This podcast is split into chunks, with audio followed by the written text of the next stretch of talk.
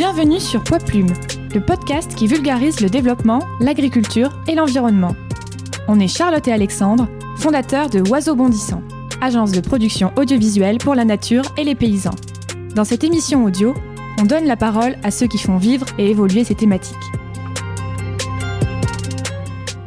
Lorsqu'on décide de la nature du produit qu'on consomme, lorsqu'on décide du lieu du produit qu'on consomme, lorsqu'on décide de la quantité du produit qu'on consomme, on décide immédiatement d'impacts environnementaux, sanitaires et sociaux.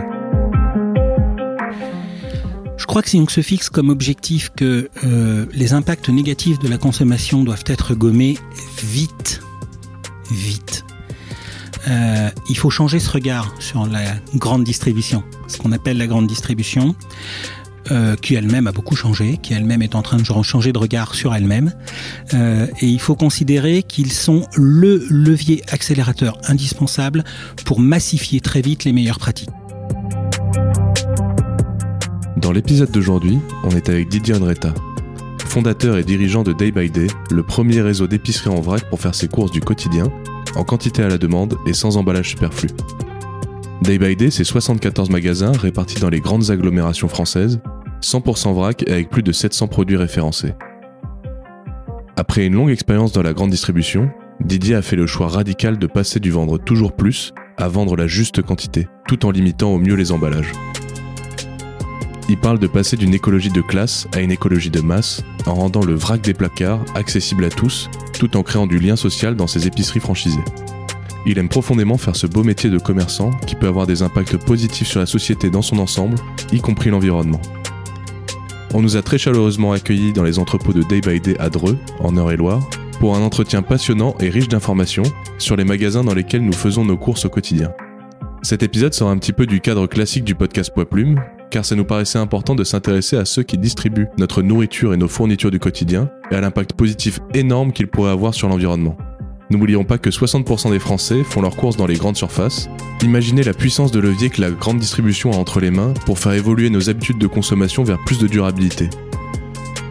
On a eu envie de rencontrer Didier Andretta grâce au plaisir que nous avons pris en visitant le magasin Day by Day du centre-ville d'Angers, tenu par Virginie et son mari. On leur passe un petit coucou. Si cet épisode vous plaît, n'hésitez pas à nous mettre 5 étoiles sur votre plateforme de podcast, à vous abonner et à parler de nous à vos proches. Et maintenant, bonne écoute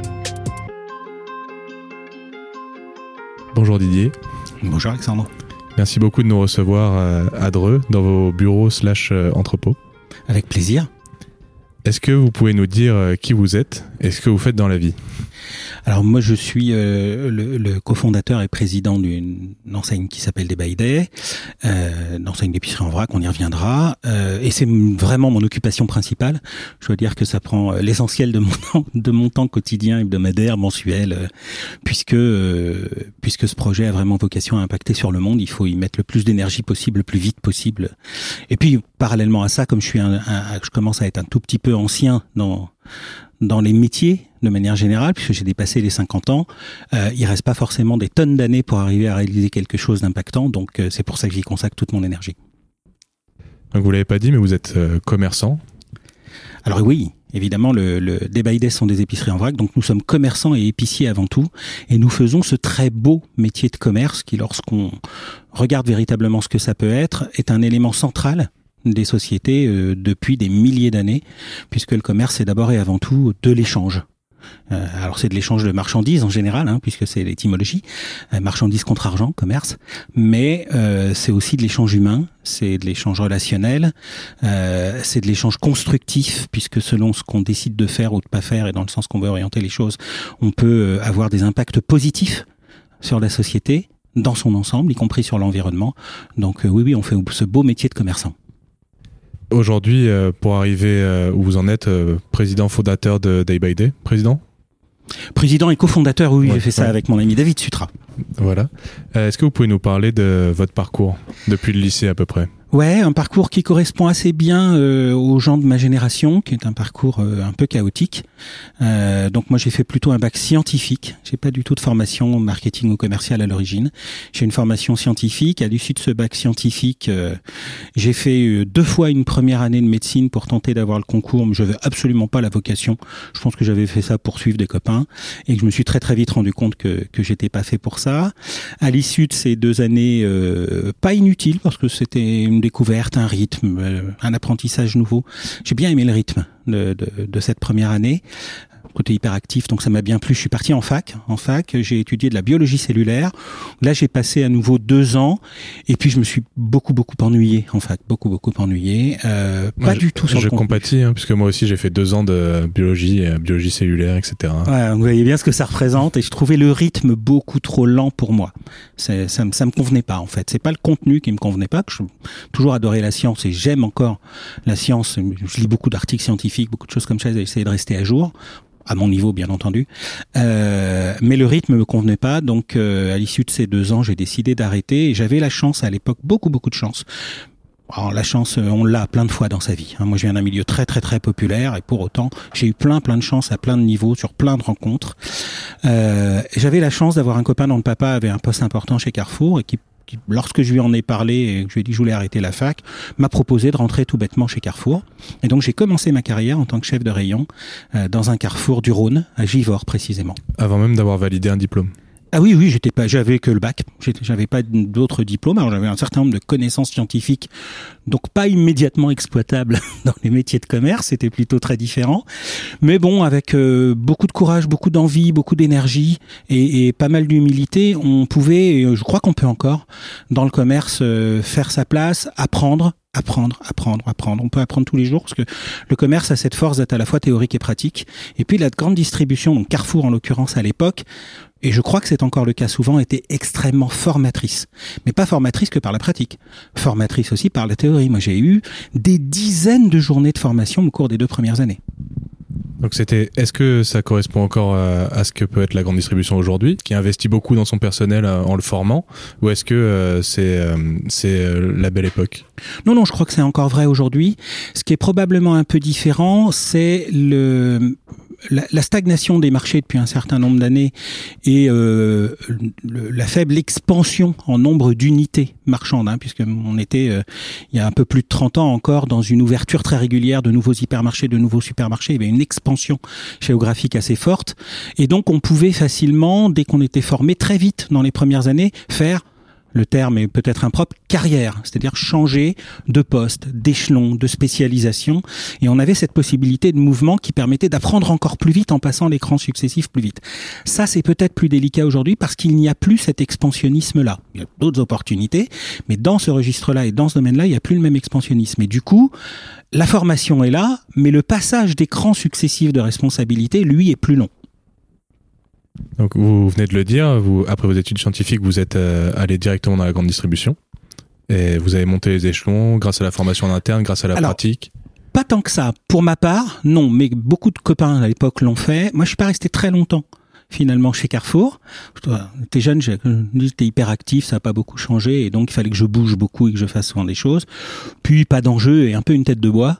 Euh, donc je suis resté deux ans chez Carrefour. Euh, où j'ai beaucoup, vraiment beaucoup de travail, beaucoup de formation. J'ai adoré ça. J'ai découvert que j'adorais ça. Je l'imaginais pas avant de commencer, mais j'ai adoré ça. J'ai adoré le contact des gens, j'ai adoré le mouvement, j'ai adoré la suroccupation, j'ai adoré le surinvestissement, j'ai adoré ça. Euh, et puis je suis parti au bout de deux ans parce qu'on a changé simplement de directeur de magasin et c'est quelqu'un avec qui je me suis pas entendu. Et j'ai considéré, ne m'entendant pas et n'acceptant pas ses méthodes à lui, euh, puisqu'évidemment, hein, là encore, euh, il y a le, la politique et la stratégie d'une entreprise et puis il y a l'application par ces hommes qui est pas toujours identique d'un point à l'autre ou d'un individu à l'autre. Et donc nous on s'entendait pas et il était évident qu'il allait pas démissionner pour me faire plaisir. Donc moi je suis parti avant de changer d'échelon. J'avais eu l'occasion quand même de travailler sur euh, pratiquement tous les rayons de ce qu'on appelle le bazar, c'est-à-dire le non alimentaire domestique, euh, le, la culture, euh, les bagages, le sport, le jardin, le bricolage, la vaisselle, tout ces. J'avais eu l'occasion de, de, naviguer sur tous ces rayons, donc je commençais à avoir une petite culture du métier. et je suis devenu simplement commercial chez un de mes fournisseurs qui à ce moment-là créait une grande région commerciale qui n'était pas exploitée chez lui, fournisseur qui était à Tourcoing et toute petite boîte qui avait quatre commerciaux. Il crée un cinquième poste que j'ai ouvert et là j'ai commencé à apprendre le métier de commercial itinérant, pour le coup, en tournant sur 26 départements. Voilà, donc ça, ça a été un moment sympa aussi. Et là, j'ai à nouveau beaucoup appris. Ça a plutôt bien marché. Euh, cette boîte a été rachetée euh, au bout d'un an, un an et demi que j'y étais par une, entreprise plus grosse qui était installée à Lyon, qui faisait le même métier mais pas sur les mêmes canaux de distribution et qui donc voulait investir les canaux de distribution. On était nous plutôt spécialisés sur ce qu'on appelle la GSA, la grande hein, grande surface alimentaire, donc Carrefour, Auchan, Leclerc, Super U, etc. L'autre euh, société qui nous rachetait plus gros, c'était plutôt spécialisé sur la GSB, on faisait des produits de décoration euh, et donc c'était un complément de marché hein, qui venait chercher. Et là, suis bien entendu avec le, le, patron acheteur pour le coup. On a, on a des rencontres. La vie est faite de chances, de rencontres, d'opportunités qu'il faut savoir savoir euh, saisir si on aime les gens avec qui on les saisit, euh, et euh, qui m'a proposé d'entrer de, au marketing et de devenir chef de produit, chose que je ne savais pas faire, j'avais pas appris, j'avais pas fait d'école qui allait avec. Donc j'ai toujours eu un principe que j'ai toujours aujourd'hui, si je sais pas faire, j'y vais. Donc je savais pas faire, du coup j'ai dit oui. J'ai fait ça pendant un peu plus d'un an et puis un peu plus d'un an après j'ai pris la responsabilité globale du marketing d'une filiale qui était à l'époque devenue la filiale GSA, puis la direction marketing et commerciale, puis la direction de la filiale pendant quelques temps. Euh, et puis cette filiale a été rachetée par cette fois par un gros groupe américain à la fin des années 90 et là j'ai pas voulu suivre. Donc j'ai présenté euh, ma démission, je suis parti j'ai monté un premier cabinet de conseil qui était spécialisé euh, dans ce qu'on peut appeler le, le sell-out marketing, c'est-à-dire hein, pas pas vendre des produits à la distribution, mais faire en sorte que ces produits sortent du magasin dans lequel ils sont et soient vendus aux consommateurs le plus efficacement possible. Euh, j'ai fondé ça avec un copain que j'avais rencontré dans le travail, donc à nouveau hein, une rencontre, une opportunité, on s'entende bien. Et puis on a eu euh, cette agence pendant quelques années. On l'a fermée en 2006 et moi je suis revenu. Entre temps, j'avais rencontré ma compagne. Je suis venu vivre euh, sur Paris à Versailles où j'ai créé une nouvelle agence de conseil à nouveau. Et au fil du temps, on s'était beaucoup orienté à la demande de nos clients sur le marketing stratégique. D'accord, donc on l'a bien compris, vous êtes un expert euh, de la grande distribution, ce, qu'on appelle les GMS, les grandes et moyennes surfaces. Est-ce que vous pouvez nous nous dresser un portrait un petit peu de ce que c'est euh, ce, ce, monde un petit peu opaque et euh, qui est pourtant est omniprésent euh, de la grande distribution en France bah, La grande distribution en France, c'est un principe assez simple, c'est d'abord des commerçants. D'abord et avant tout, sont des commerçants. Ça veut dire quoi? Ça veut dire sont des gens qui sont chargés de mettre à disposition de populations qui se déplacent vers eux d'une manière ou d'une autre, des produits, et en particulier tous les produits du quotidien. et ça, c'est la loi du commerce depuis toujours. Donc trouver des produits, trouver des producteurs, trouver des produits, sélectionner ces produits, les acheminer dans les meilleures conditions économiques et sécuritaires possibles jusqu'à un endroit où les gens vont les trouver eux-mêmes et vont pouvoir les acheter. La différence qu'il y a entre le commerce traditionnel pré 1960 et la grande distribution, c'est les échelons, le nombre d'échelons pour emmener ce produit jusqu'au consommateur, et puis probablement aussi la taille des lieux. Qu'est-ce que c'est qu'un hypermarché? Un hypermarché, c'est une foire exposition permanente. Il y avait autrefois, hein, jusqu'à la fin du 19e siècle, voire au début du 20e siècle, régulièrement des foires qui duraient euh, trois jours, une semaine, deux semaines, un mois parfois dans des régions, où tout le monde emmenait euh, les bêtes, les machines, euh, les biens manufacturés, et où tout, le, canton parfois venait, y compris au, prix d'une journée de carriole, pour s'approvisionner pour l'année sur un certain nombre de biens et faire des échanges. Et ben l'hypermarché, c'est ça.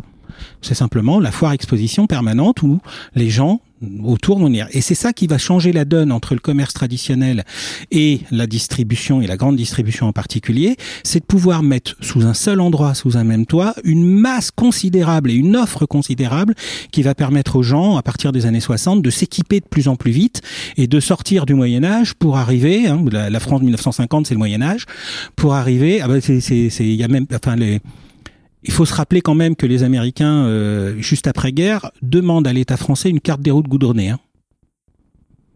Parce qu'il n'est pas évident que les routes soient goudronnées par tous, et c'est le cas. Moi, j'habite à Versailles. La dernière route goudronnée a été, euh, je crois, goudronnée en 97 ou quelque chose comme ça. Vous voyez que c'est, c'est quand même pas nouveau. Versailles, on parle quand même d'une ville de 100 000 habitants. Euh, et pour le coup, euh, bah, la distribution va permettre de mettre des quantités de choix extrêmement importantes à disposition d'une population extrêmement importante de manière simple, rapide et économique, puisqu'elle supprime des intermédiaires. Et c'est en ça que le terme de distribution compte. En fait, il est issu, ce terme de grande distribution, lui, s'est fait après, mais de distribution en particulier, et plus seulement de commerce, est issu euh, du Nouveau Testament, puisque c'est Édouard Leclerc qui le premier l'a prononcé en disant moi je fais pas que du commerce, je fais de la distribution, c'est-à-dire je permets de répartir les biens sur l'ensemble de la population. Édouard Leclerc qui est donc évidemment le, le, fondateur des magasins Leclerc. Le fondateur des magasins Leclerc. Donc il y avait cette, euh, cette vocation à permettre au plus grand nombre de personnes d'accéder au plus grand nombre de biens, des consommations courantes d'abord, puis d'équipements ensuite. Donc c'est ça la distribution. Aujourd'hui la distribution, majoritairement, elle tient euh, dans quelques grands groupes. Euh, pour des raisons d'optimisation au fil du temps des flux, des méthodes, des modes de communication, etc. Ça a eu tendance à se regrouper, à travailler ensemble. Le commerce, c'est comme toute chose, plus on fait les choses ensemble, bah, plus on peut les faire rationnellement et plus on peut les faire économiquement. La mutualisation est un élément central du fonctionnement. C'est aussi le principe de l'urbanisation. Hein. Pourquoi, pourquoi on crée des villes Pour pouvoir mettre à disposition d'un plus grand nombre de gens sur un lieu restreint des moyens plus importants. C'est dans les villes qu'on va mettre le plus d'hôpitaux, c'est là qu'on va mettre le plus d'écoles. Il, voilà, il faut partager les choses pour qu'elles soient plus accessibles. Euh, et donc la, la distribution s'est concentrée au fil des années un mouvement classique concentration déconcentration mais elle s'est concentrée entre globalement la fin des années le milieu des années 90 et euh, la fin des années 2000 il y a un phénomène très très fort de concentration qui a ramené l'ensemble dans quelques groupes. Et aujourd'hui si on regarde bien sur l'alimentation en particulier cette grande distribution représente euh, pratiquement les trois quarts de la consommation quotidienne de l'ensemble des Français donc, ce sont des éléments extrêmement importants, extrêmement capacitaires, extrêmement forts, et, qui orientent nos vies. Le seul hypermarché, le seul format hypermarché, 2800 points de vente. Hein. C'est pas grand chose, 2800 au regard du territoire. 2800 points de vente, c'est 50% de l'alimentation des Français. Et euh, en dehors de, ces, de ces grands distributeurs, euh, quels sont les autres magasins? C'est euh, les épiceries, le, commerce en vente directe? Alors, il y a, y a d'abord les marchés les marchés qui représentent quelque chose de très important. Il y a euh, les magasins alimentaires spécialisés aussi chez On peut penser aux spécialistes du bio, une enseigne que qu'on cite souvent qui est Biocop, hein, qui est aujourd'hui le premier, mais dont l'organisation, les statuts pas toujours, mais l'organisation s'apparente à de la grande distribution ni plus ni moins. ils font des choix de produits, de management, euh, etc., qui peuvent être différents. Mais en tout état de cause, la mécanique et les modèles économiques s'apparentent à la grande distribution. C'est exactement la même chose parce que c'est de la mutualisation de moyens massifiés ce qui est, ce qui est vraiment pas neutre. Euh, et puis à côté de ça, bah, vous allez avoir des formats différents intégrés aussi à la grande distribution. Pensez à toutes ces supérettes de marques qu'on voit apparaître aujourd'hui, la supérette indépendante qui n'est pas reliée à une enseigne type euh, Carrefour City, euh, Auchan Proxy, euh, bah, U, magasin U dans les villes, les petits casinos dans les villes qui drainent l'ensemble du territoire, qui sont parfois gérés par des indépendants, mais qui font quand même partie de ce réseau d'enseignes associées liées à ces structures de grande distribution, donc bénéficiant de la même massification en amont de la logistique, des moyens, de certains systèmes d'information, de tout ce qui permet d'optimiser la mise à disposition du produit. Aujourd'hui, les enjeux et puis la méthode de faire du commerce a énormément évolué depuis le début de votre carrière. Et vous disiez vous-même euh, dans un article, c'est que vous êtes passé du vendre toujours plus à vendre la juste quantité. Est-ce que vous pouvez nous parler de, du pouvoir que peut avoir notre consommation sur euh, l'environnement ou sur, euh, le, sur les producteurs Oui, le, le, sur la manière de consommer et sur les choix qu'on fait, les choix éminemment politiques en permanence sans s'en rendre compte. On, on fait tous de la politique tout le temps sans s'en rendre compte, puisqu'on fait des choix qui impactent, de par leur euh, multiplication et leur nombre, qui impactent finalement toute la société. Euh, lorsqu'on décide de la nature du produit qu'on consomme, lorsqu'on décide du lieu du produit qu'on consomme, lorsqu'on décide de la quantité du produit qu'on consomme, on décide immédiatement d'impacts environnementaux, sanitaires et sociaux. Typiquement, lorsqu'on va euh, gaspiller du produit, eh bien, on va décider qu'on a fait des prélèvements de ressources naturelles pour rien, donc de l'intensification derrière de production, donc de la chimie, donc de l'émission de CO2 aussi en parallèle, donc, donc, donc, tout un tas, donc de la déforestation, tout un tas d'impacts environnementaux immédiats parce qu'on a acheté un produit pour le mettre à la poubelle, sans le consommer au passage, c'est-à-dire sans en tirer un bénéfice d'usage au passage. Stupide. Euh, mais dans le même temps, lorsqu'on fait ça, on va aussi décider, par exemple, dans l'alimentation, parce qu'on veut pas le payer plus cher pour autant, on aimerait même le payer encore moins cher. Donc, on va décider dans le même temps que euh, je veux plus de produits pour le mettre à la poubelle en le payant moins cher, donc je suis prêt à dégrader la qualité. Et là, je pense plus à impact environnemental, mais je suis prêt à mettre dedans un peu de chimie, finalement, parce qu'à la fin, ce qui m'intéresse, c'est d'avoir le goût, l'aspect, la texture. Mais je suis prêt à mettre un peu de chimie pour qu'il me coûte moins cher, qu'il fasse la même chose, puis que je me pose pas la question de la quantité achetée, parce que je vais en mettre à la poubelle. Et puis ce que je suis prêt à faire aussi pour à peu près les mêmes raisons, c'est à le faire faire par quelqu'un au bout du monde ou parfois beaucoup moins loin qu'on va pas payer. Donc à recréer de l'esclavage, voire de l'esclavage importé. Je vous renvoie à un certain nombre de scandales actuels sur les productions de tomates dans certaines parties du sud de l'Europe. Qu'on a bien bien vu là au début du confinement, on a bien vu les problèmes que ça posait. Donc on voit bien que cette logique de consommer plus de quantité n'a plus de sens. Pourtant, parallèlement, on a une problématique de fond, euh, et, et, et heureuse celle-ci, à l'inverse, totalement heureuse, qui est euh, d'améliorer les conditions de vie de l'ensemble des gens de la planète. On a tous cette envie, on a tous cette vocation. On veut une amélioration de notre confort, on veut une amélioration de notre santé, on veut une amélioration de notre éducation, on veut une amélioration de nos loisirs, et c'est formidable. C'est absolument formidable. Sauf que tout ça, ça nécessite de la valeur ça nécessite de créer de la valeur et de partager de la valeur. Donc cette ambiguïté qu'on a aujourd'hui, c'est de dire il faut impérativement qu'on consomme juste, qu'on achète les quantités utiles de ce dont on a besoin et pas des quantités superflues, tout en créant parallèlement de la valeur. Et ça va être l'enjeu économique, ça va être l'enjeu marketing, ça va être l'enjeu marchand, probablement des 30 ans qui viennent. Oui, parce que vous avez la particularité de mettre en avant d'abord la création de valeur euh, pour une croissance grâce à la création de valeur et pas en produisant plus ou en consommant plus mais euh, en consommant juste et euh, à la, au juste prix. C'est la véritable transformation mondiale qui doit se faire, qui, qui commence par endroit, mais qui doit vraiment s'accélérer. Il y a une sociologue américaine s'appelle Mary Parker Follett, vous pourrez regarder ça, qui est une sociologue américaine de la fin du 19e siècle et du début du 20e siècle. Donc je vous parle pas d'un truc de 2020 c'est pas le sujet, euh, qui a mis euh, en évidence ou qui a émis une théorie sur, au fil des, des millénaires, des binômes d'activités principales dans l'humanité et dans les sociétés. Euh, chasse, pêche, agriculture, élevage, qui a duré euh, 10 000 ans, et puis, euh, depuis trois siècles, industrie-commerce. Et on voit bien que ce binôme d'industrie-commerce s'est inscrit au fil du temps. Et en particulier, euh, après la Seconde Guerre mondiale, pour les raisons de sortie du Moyen Âge que j'ai déjà évoquées, grosse partie du monde occidental, euh, il s'est inscrit dans un modèle économique basé sur l'accroissement continu des quantités produites et donc l'accroissement continu des quantités écoulées. D'ailleurs, dans la distribution, c'est un terme qui tente à disparaître peu à peu avec le changement de génération, mais dans la grande distribution, on ne parle pas de vente de produits, mais de destruction de produits. la première fois que j'ai entendu un, un, grand patron de distribution me dire on est formidable, l'année dernière on a détruit 10 millions de cols. Il parlait de bouteilles de vin. J'ai la mâchoire qui est tombée et je lui ai demandé de répéter. On a détruit des millions de cols. C'était une expression même. Donc on voit bien qu'il y avait cette continuité industrie-commerce. L'enjeu aujourd'hui, il est de, véritablement créer de la valeur en sortant de ce mécanisme industrie-commerce seul. Il faut de l'industrie, hein, c'est pas le sujet. Il faut de la méthode industrielle plus précisément.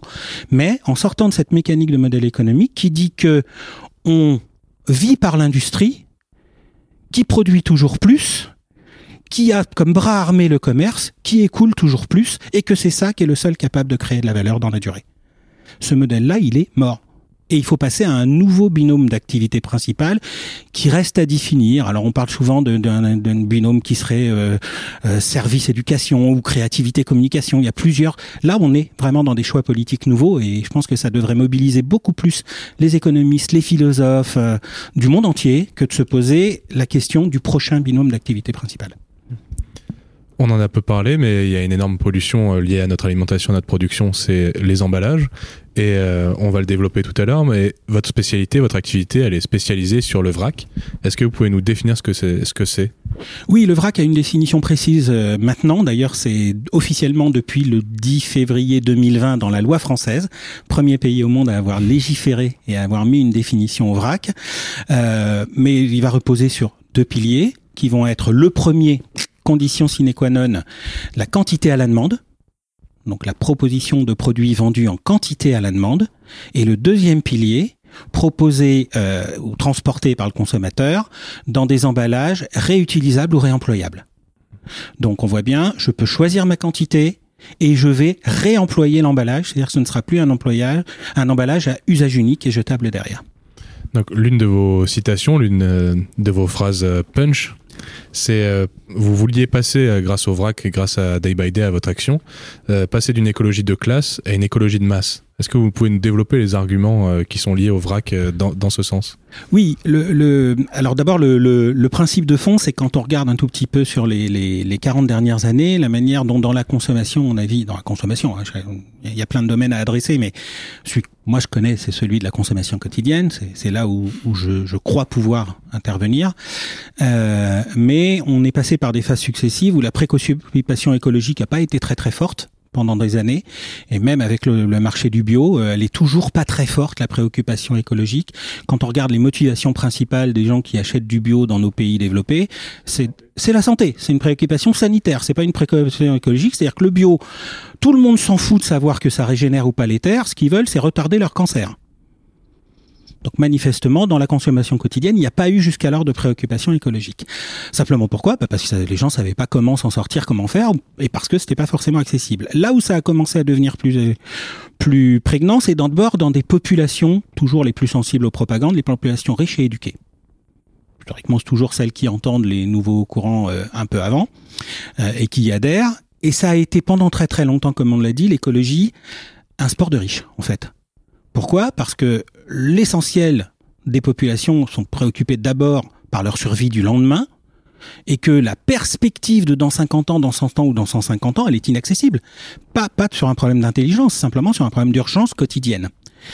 Aujourd'hui, il faut transformer ça. On n'a pas le choix. On est simplement au pied d'un mur qui dit ne, demandons pas aux populations de prendre une conscience folle de ce qui sera dans 100 ans. il y aura quatre générations de passé entre les gens qui vivent aujourd'hui et dans 100 ans. Donc globalement, c'est pas le sujet. Mais si nous devons imaginer que simplement dans 20 ans, dans 30 ans, on maintienne, voire on augmente le niveau de confort de vie, de sécurité de vie de nos enfants et petits-enfants, on va pas regarder très très loin, il faut aujourd'hui changer le mouvement il faut changer le mouvement. Il faut baisser les impacts écologiques de manière drastique. Il y a le climat, mais il n'y a pas que le climat. Vous avez parlé des emballages et des pollutions associées. C'est considérable. C'est absolument considérable. Euh, et il est nécessaire aujourd'hui de baisser ces dimensions-là et d'intervenir rapidement. Ça ne peut donc plus être réservé à des populations préconscientes ou intéressées par une petite problématique ou qui ont le loisir de se préoccuper de l'écologie. Ça doit être adressé, pris en charge, vécu au quotidien par tout le monde donc par la masse. Le, problème écologique est lié à la masse, la solution écologique doit venir de la masse, inévitablement. Il n'y a, pas de plan B. Et donc le vrac dans tout ça, eh ben le vrac dans tout ça, il doit lui s'adapter au mode de vie des individus contemporains et dire et trouver tous les moyens possibles pour que ça soit simple et économiquement accessible, simple, bon, économiquement accessible, de manière à ce que les gens switchent du pré-emballé jetable à usage unique au vrac sans se poser de questions, sans se dire que c'est une contrainte nouvelle. Quel a été l'échec du bio et pourquoi il a fallu passer par le, sanitaire pour que le bio commence à grandir? Bah, L'échec du bio, c'est que c'était pour la planète un truc perceptible peut-être dans 100 ans et 80% plus cher. Non, dans la préoccupation, dans l'urgence quotidienne de la masse, 80% plus cher, ça ne s'entend pas dans l'urgence quotidienne de la masse, je veux bien changer pour mieux, mais je n'ai pas de temps à perdre et je n'ai pas d'argent à perdre.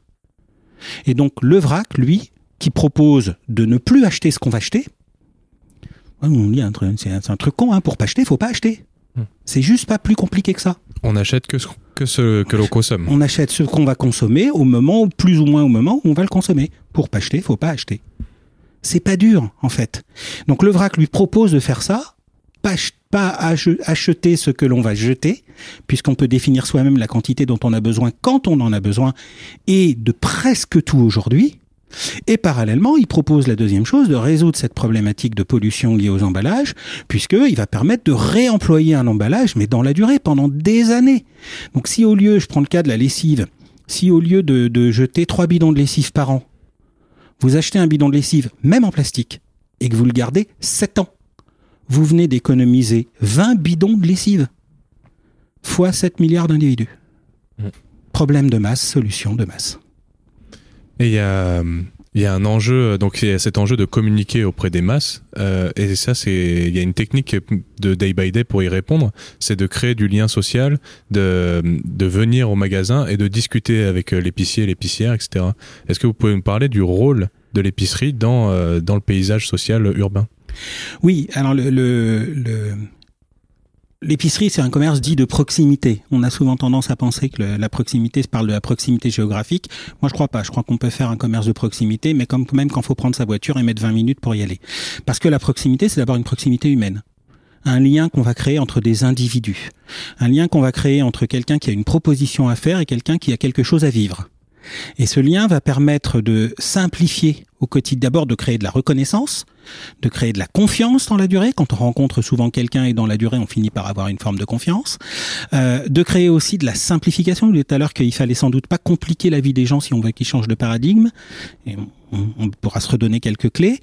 Euh, et donc de simplifier. Si vous avez quel, si vous êtes tout seul confronté à une offre de vrac et que vous savez pas comment vous en sortir, en plus il n'y a pas le packaging, donc on sait pas forcément très très bien d'où ça vient, on sait pas qui l'a fabriqué, on sait pas comment on va s'en servir. Enlever le packaging. Le packaging, il a une fonction, il a même un ensemble de fonctions qui sont toutes nécessaires. Il n'y a pas une fonction du packaging qui est pas nécessaire.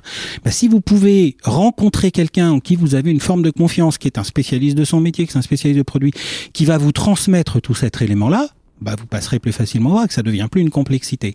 Et si en plus cette personne-là peut connaître vos habitudes, euh, moi, je vis des trucs dans des magasins qui sont assez rigolos.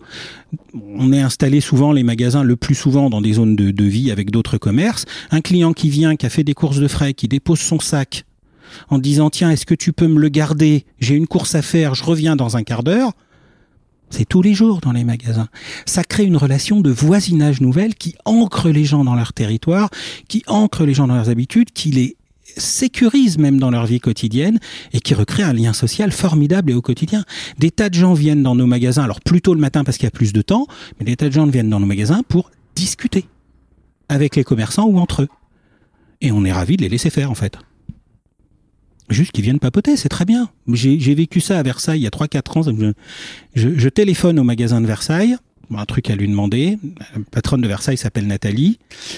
Et euh, j'entends au travers du téléphone une voix de dame qui lui dit euh, Bonjour Nathalie, bah, t'inquiète pas, hein, je viens pas faire des courses, je repasserai ce soir, mais c'était juste je voulais te dire bonjour. Et elle repart. Bah, ça, c'est du lien social. Ça, c'est un truc qui, dans un quartier, qui fait si cette personne-là, demain, elle a un souci, si elle a un besoin, elle a quelqu'un à qui s'adresser, qui résoudra, qui résoudra pas, mais qui peut-être l'aidera à le porter. Oui, il y a une très bonne illustration de ça, c'est que hum, quand j'étudiais à Angers, j'allais, euh, j'étais euh, sur la périphérie du centre-ville et avec Charlotte, on se déplaçait euh, jusque jusque dans l'épicerie, l'épicerie des Baïdés, mais qu'on appelait l'épicerie des Baïdés de chez Virginie. Quoi. Et on allait voir Virginie et son mari. Et, et c'est vraiment, c'était un plaisir. On avait envie de faire l'effort de, de, se déplacer, de prendre le bus ou d'y aller à vélo, uniquement parce que on savait qu'on allait passer finalement un bon moment et qu'il y a certains produits aussi qu'on qu'on trouvait que là. Très bon exemple, c'est les euh, cacahuètes euh, wasabi. Alors c'est pas le produit dont on est le plus fier, c'est un produit, pour être très honnête avec vous, c'est un produit dont la composition nous satisfait pas pleinement. Et l'origine géographique et la composition. Nous, on a un certain nombre de, de critères forts autour des produits, on pourra en reparler, et, ce produit-là nous satisfait pas. Pour autant, il est très plébiscité par nos clients, donc ça fait deux ans qu'on cherche ici en France qui pourrait nous le faire. D'abord, un, rapprocher le produit, et deux, en changeant fondamentalement la composition, mais pour arriver au même résultat. Mmh. Bon, on rame, on cherche, on n'a pas encore trouvé, mais on va y arriver. Donc, euh, vous l'avez dit, vous ramez, c'est euh, un peu un combat de tous les jours depuis le début de la, de la création de l'entreprise. Ouais. Et euh, est-ce que le vrac, c'est un modèle économique viable pour les épiciers et puis pour vous? Oui, oui. Alors ça ne l'était pas les premières années évidemment pour nous. Ça l'a très vite été par les épiciers. Nous, on a fait un choix. Nos épiciers sont indépendants. Ils sont sous le régime de la franchise. Donc chaque épicerie est une entreprise, une entreprise qui appartient à un vrai, une vraie personne qui a mis les économies de sa famille, euh, qui met 50 heures par semaine et qui a fait un emprunt. Donc il faut qu'elle soit rentable. Donc on a très très tôt fait en sorte que le modèle économique des épiceries soit rentable et soit rentable vite dans la répartition des marges, par exemple, dans la mutualisation des outils, dans la mise à disposition d'un maximum d'outils pour que ces magasins euh, puissent avoir, euh, bah, puis dans une offre large, qu'ils aient suffisamment de clients, que les clients achètent de quoi conforter leurs besoins assez large et pas seulement anecdotiquement, et puis euh, qu'ils aient pas besoin d'un personnel explosif puisque ce sont des coûts additionnels. Nous, notre modèle économique a mis plus de temps du coup à devenir, à trouver son équilibre, à être rentable, puisque nous avions des marges, et nous avons toujours des marges extrêmement compressées et beaucoup de dépenses associées, et d'investissements, plus que de dépenses d'ailleurs, beaucoup de dépenses associées, mais qui nécessitaient qu'on ait un certain nombre d'épiceries adhérentes avant d'atteindre notre seuil de rentabilité. Mais on le savait, on l'avait écrit, on connaissait notre seuil, on savait à combien d'épiceries on s'est rentable, et on a atteint ces chiffres-là en quelques années. Donc on voit bien qu'à partir du moment où on écrit un modèle qui tient la route, on voit bien qu'à partir du moment où on équilibre tous les points et où on respecte les fondamentaux de ce qu'est le commerce depuis, euh, encore une fois, des milliers d'années, maîtriser les coûts à chaque étape et ne mettre que la juste dépense ou les justes investissements là où c'est absolument nécessaire, on trouve un modèle économique. Mais vous avez un argument fort, c'est aussi le, la rentabilité euh, du chiffre d'affaires au mètre carré, parce que c'est des petites surfaces, mais avec beaucoup de propositions et un panier moyen assez important, c'est ça? Oui, on a un rendement élevé. C'est un constat qu'on n'avait pas anticipé. Donc ça a été plus fort que ce qu'on croyait. Euh, mais on a un rendement élevé aujourd'hui qui pour une épicerie à maturité, donc euh, au-delà de sa troisième année d'existence, hein, le commerce il met un peu de temps, le commerce de proximité à trouver sa maturité, mais euh, qui est un rendement équivalent à celui d'un hypermarché au mètre carré. Alors on a des petites surfaces qui fait que le chiffre d'affaires à la fin est pas du tout celui d'un hypermarché, mais, mais dans nos métiers de distribution, on fait cette analyse du rendement, hein, du chiffre d'affaires annuel hors taxe au mètre carré, et on a celui aujourd'hui d'un hypermarché, ce qui est euh, assez incroyable pour des épiceries de petite taille de centre-ville qui finalement distribuent des produits du quotidien. Est-ce que vous pouvez donner un ordre de grandeur sur euh, un, supermarché classique, un hypermarché et puis une épicerie day by day? Oui, un, supermarché donc avec euh, beaucoup beaucoup plus de place et beaucoup plus de, références, hein, entre 1000 et 2500 mètres carrés de supermarché. C'est ça la, règle et la norme. Euh, il va tourner sur des 4, 5 000 euros, euh, 6 000 euros du mètre carré annuel. Alors il y en a qui font beaucoup beaucoup plus que ça, il y en a qui font moins, mais on va dire que c'est la moyenne. Un hypermarché, il va être sur du 8, 9, 10, 11 000 euros euh, du mètre carré annuel. Toutes les enseignes ne le font pas. À l'intérieur, euh, j'en ai un ou deux en tête. Euh, ma grande marque d'hypermarché à Monaco ou Porte d'Auteuil à Paris qui peut faire jusqu'à 30 000 euros du mètre carré annuel, mais c'est marginal. Donc la, moyenne, elle va plutôt tourner dans les chiffres que je Et ce sont ça les chiffres d'un by day de plusieurs années, puisqu'un by day aujourd'hui qui a euh, ouais, 3 ans, 4 ans, il va faire entre 8 et 11 000 euros du mètre carré. Ce qui est considérable. Absolument considérable. Et quand vous dites le mètre carré, est-ce que c'est le mètre carré euh, euh, où il y a des produits à disposition avec des linéaires ou est-ce oui. que ça, ça inclut surface de vente D'accord, surface Toujours de vente. surface de vente. On ne hmm. prend jamais en compte dans cette analyse-là les surfaces de réserve. Il y a un argument pour euh, populariser le vrac, c'est euh, ne pas ne plus faire seulement euh, du vrac de placard comme euh, comme vous le dites, c'est-à-dire les produits secs euh, qu'on a qu'on a dans son placard, et c'est de l'étendre de plus en plus. Est-ce que c'est c'est possible, c'est une ambition? Alors oui, d'abord si on regarde historiquement dans la définition que je vous ai tout donné tout à l'heure du vrac, euh, on était presque dans cette définition, et c'est peut-être une spécificité de l'Europe du Sud d'ailleurs, dans les pays développés. Alors après, dans des tas d'autres pays, c'est pas le cas, mais dans les pays occidentaux dits développés, c'est une spécificité de l'Europe du Sud. Euh, on avait déjà beaucoup de vrac dans les produits frais. Imprimeur, ce qui vous pouvez acheter une tomate, c'est du vrac. D'autant que maintenant, par la loi et par l'habitude, les deux sont en train de se rejoindre et c'est formidable, vous pouvez venir avec votre propre pochette. Et donc, avoir un emballage réemployable. Moi, je fais mon marché tous les dimanches matins, j'ai pas de sachet. Je réemploie mes sachets, je réemploie mes boîtes, et les commerçants sont habitués, ça leur pose aucun problème.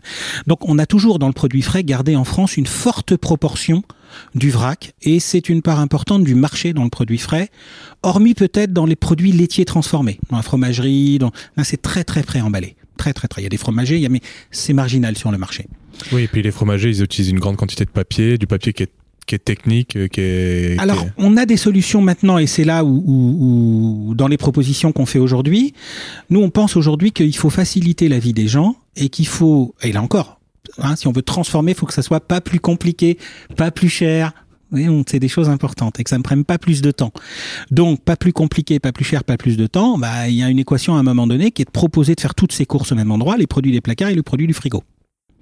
Et donc, c'est ce qu'on a fait récemment. On commence à, mettre en place un concept plus grand que nos magasins de centre-ville, qui sont plutôt cette fois des produits, euh, des propositions faites en périphérie. Pourquoi? Parce qu'en centre-ville, on est installé à côté du primeur, à côté du boucher, à côté du fromager, à côté du boulanger globalement, il y a tout, il y a déjà tout. L'écosystème est déjà présent. Ben bien sûr, donc c'est pas la peine d'aller euh, contrecarrer euh, notre ami boucher en mettant trois tranches de jambon moches qu'on saura pas gérer parce qu'il y aura que trois tranches de jambon. Ça, ce serait plutôt ridicule. Autant le laisser faire son travail très bien, c'est la porte à côté. Donc là, il y a tout ce qu'il faut. En revanche, en périphérie, non. En périphérie, il n'y a pas ces écosystèmes, donc on est plutôt sur des populations qui, font leurs courses comme elles font toute leur vie dans leur bagnole, et du coup, là où elles posent la voiture, pour que ça soit aussi simple qu'au supermarché traditionnel, il faut qu'elles puissent faire toutes leurs courses. Et donc là, on va allier le vrac du placard et le vrac du frigo. Et dans ce cas-là, bah, vous avez un débaillé traditionnel, un boucher traditionnel, local.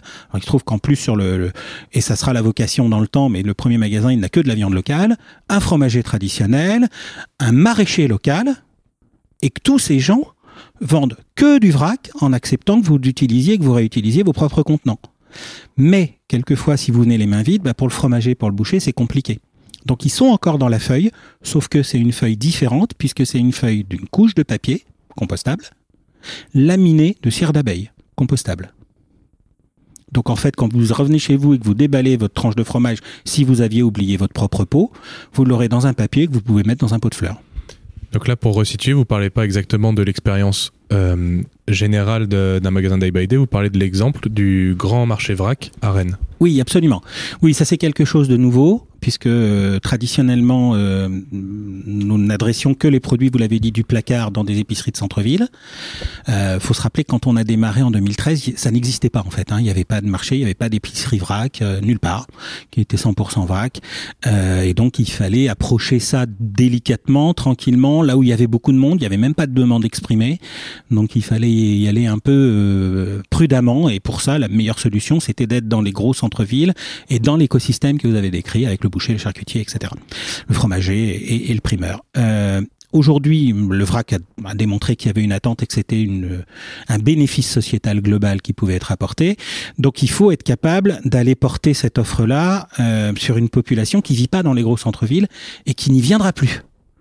Il faut être très très clair, dans les années qui viennent, il y aura une scission très claire au quotidien entre les gens en ville et les gens en extérieur ville et il y aura plus de déplacement de population pour le quotidien. Il y en aura très probablement pour le loisir, pour euh, le divertissement, dans un sens comme dans l'autre, pour euh, le shopping, dans un sens comme dans l'autre, mais pour les courses du quotidien, ça n'arrivera plus.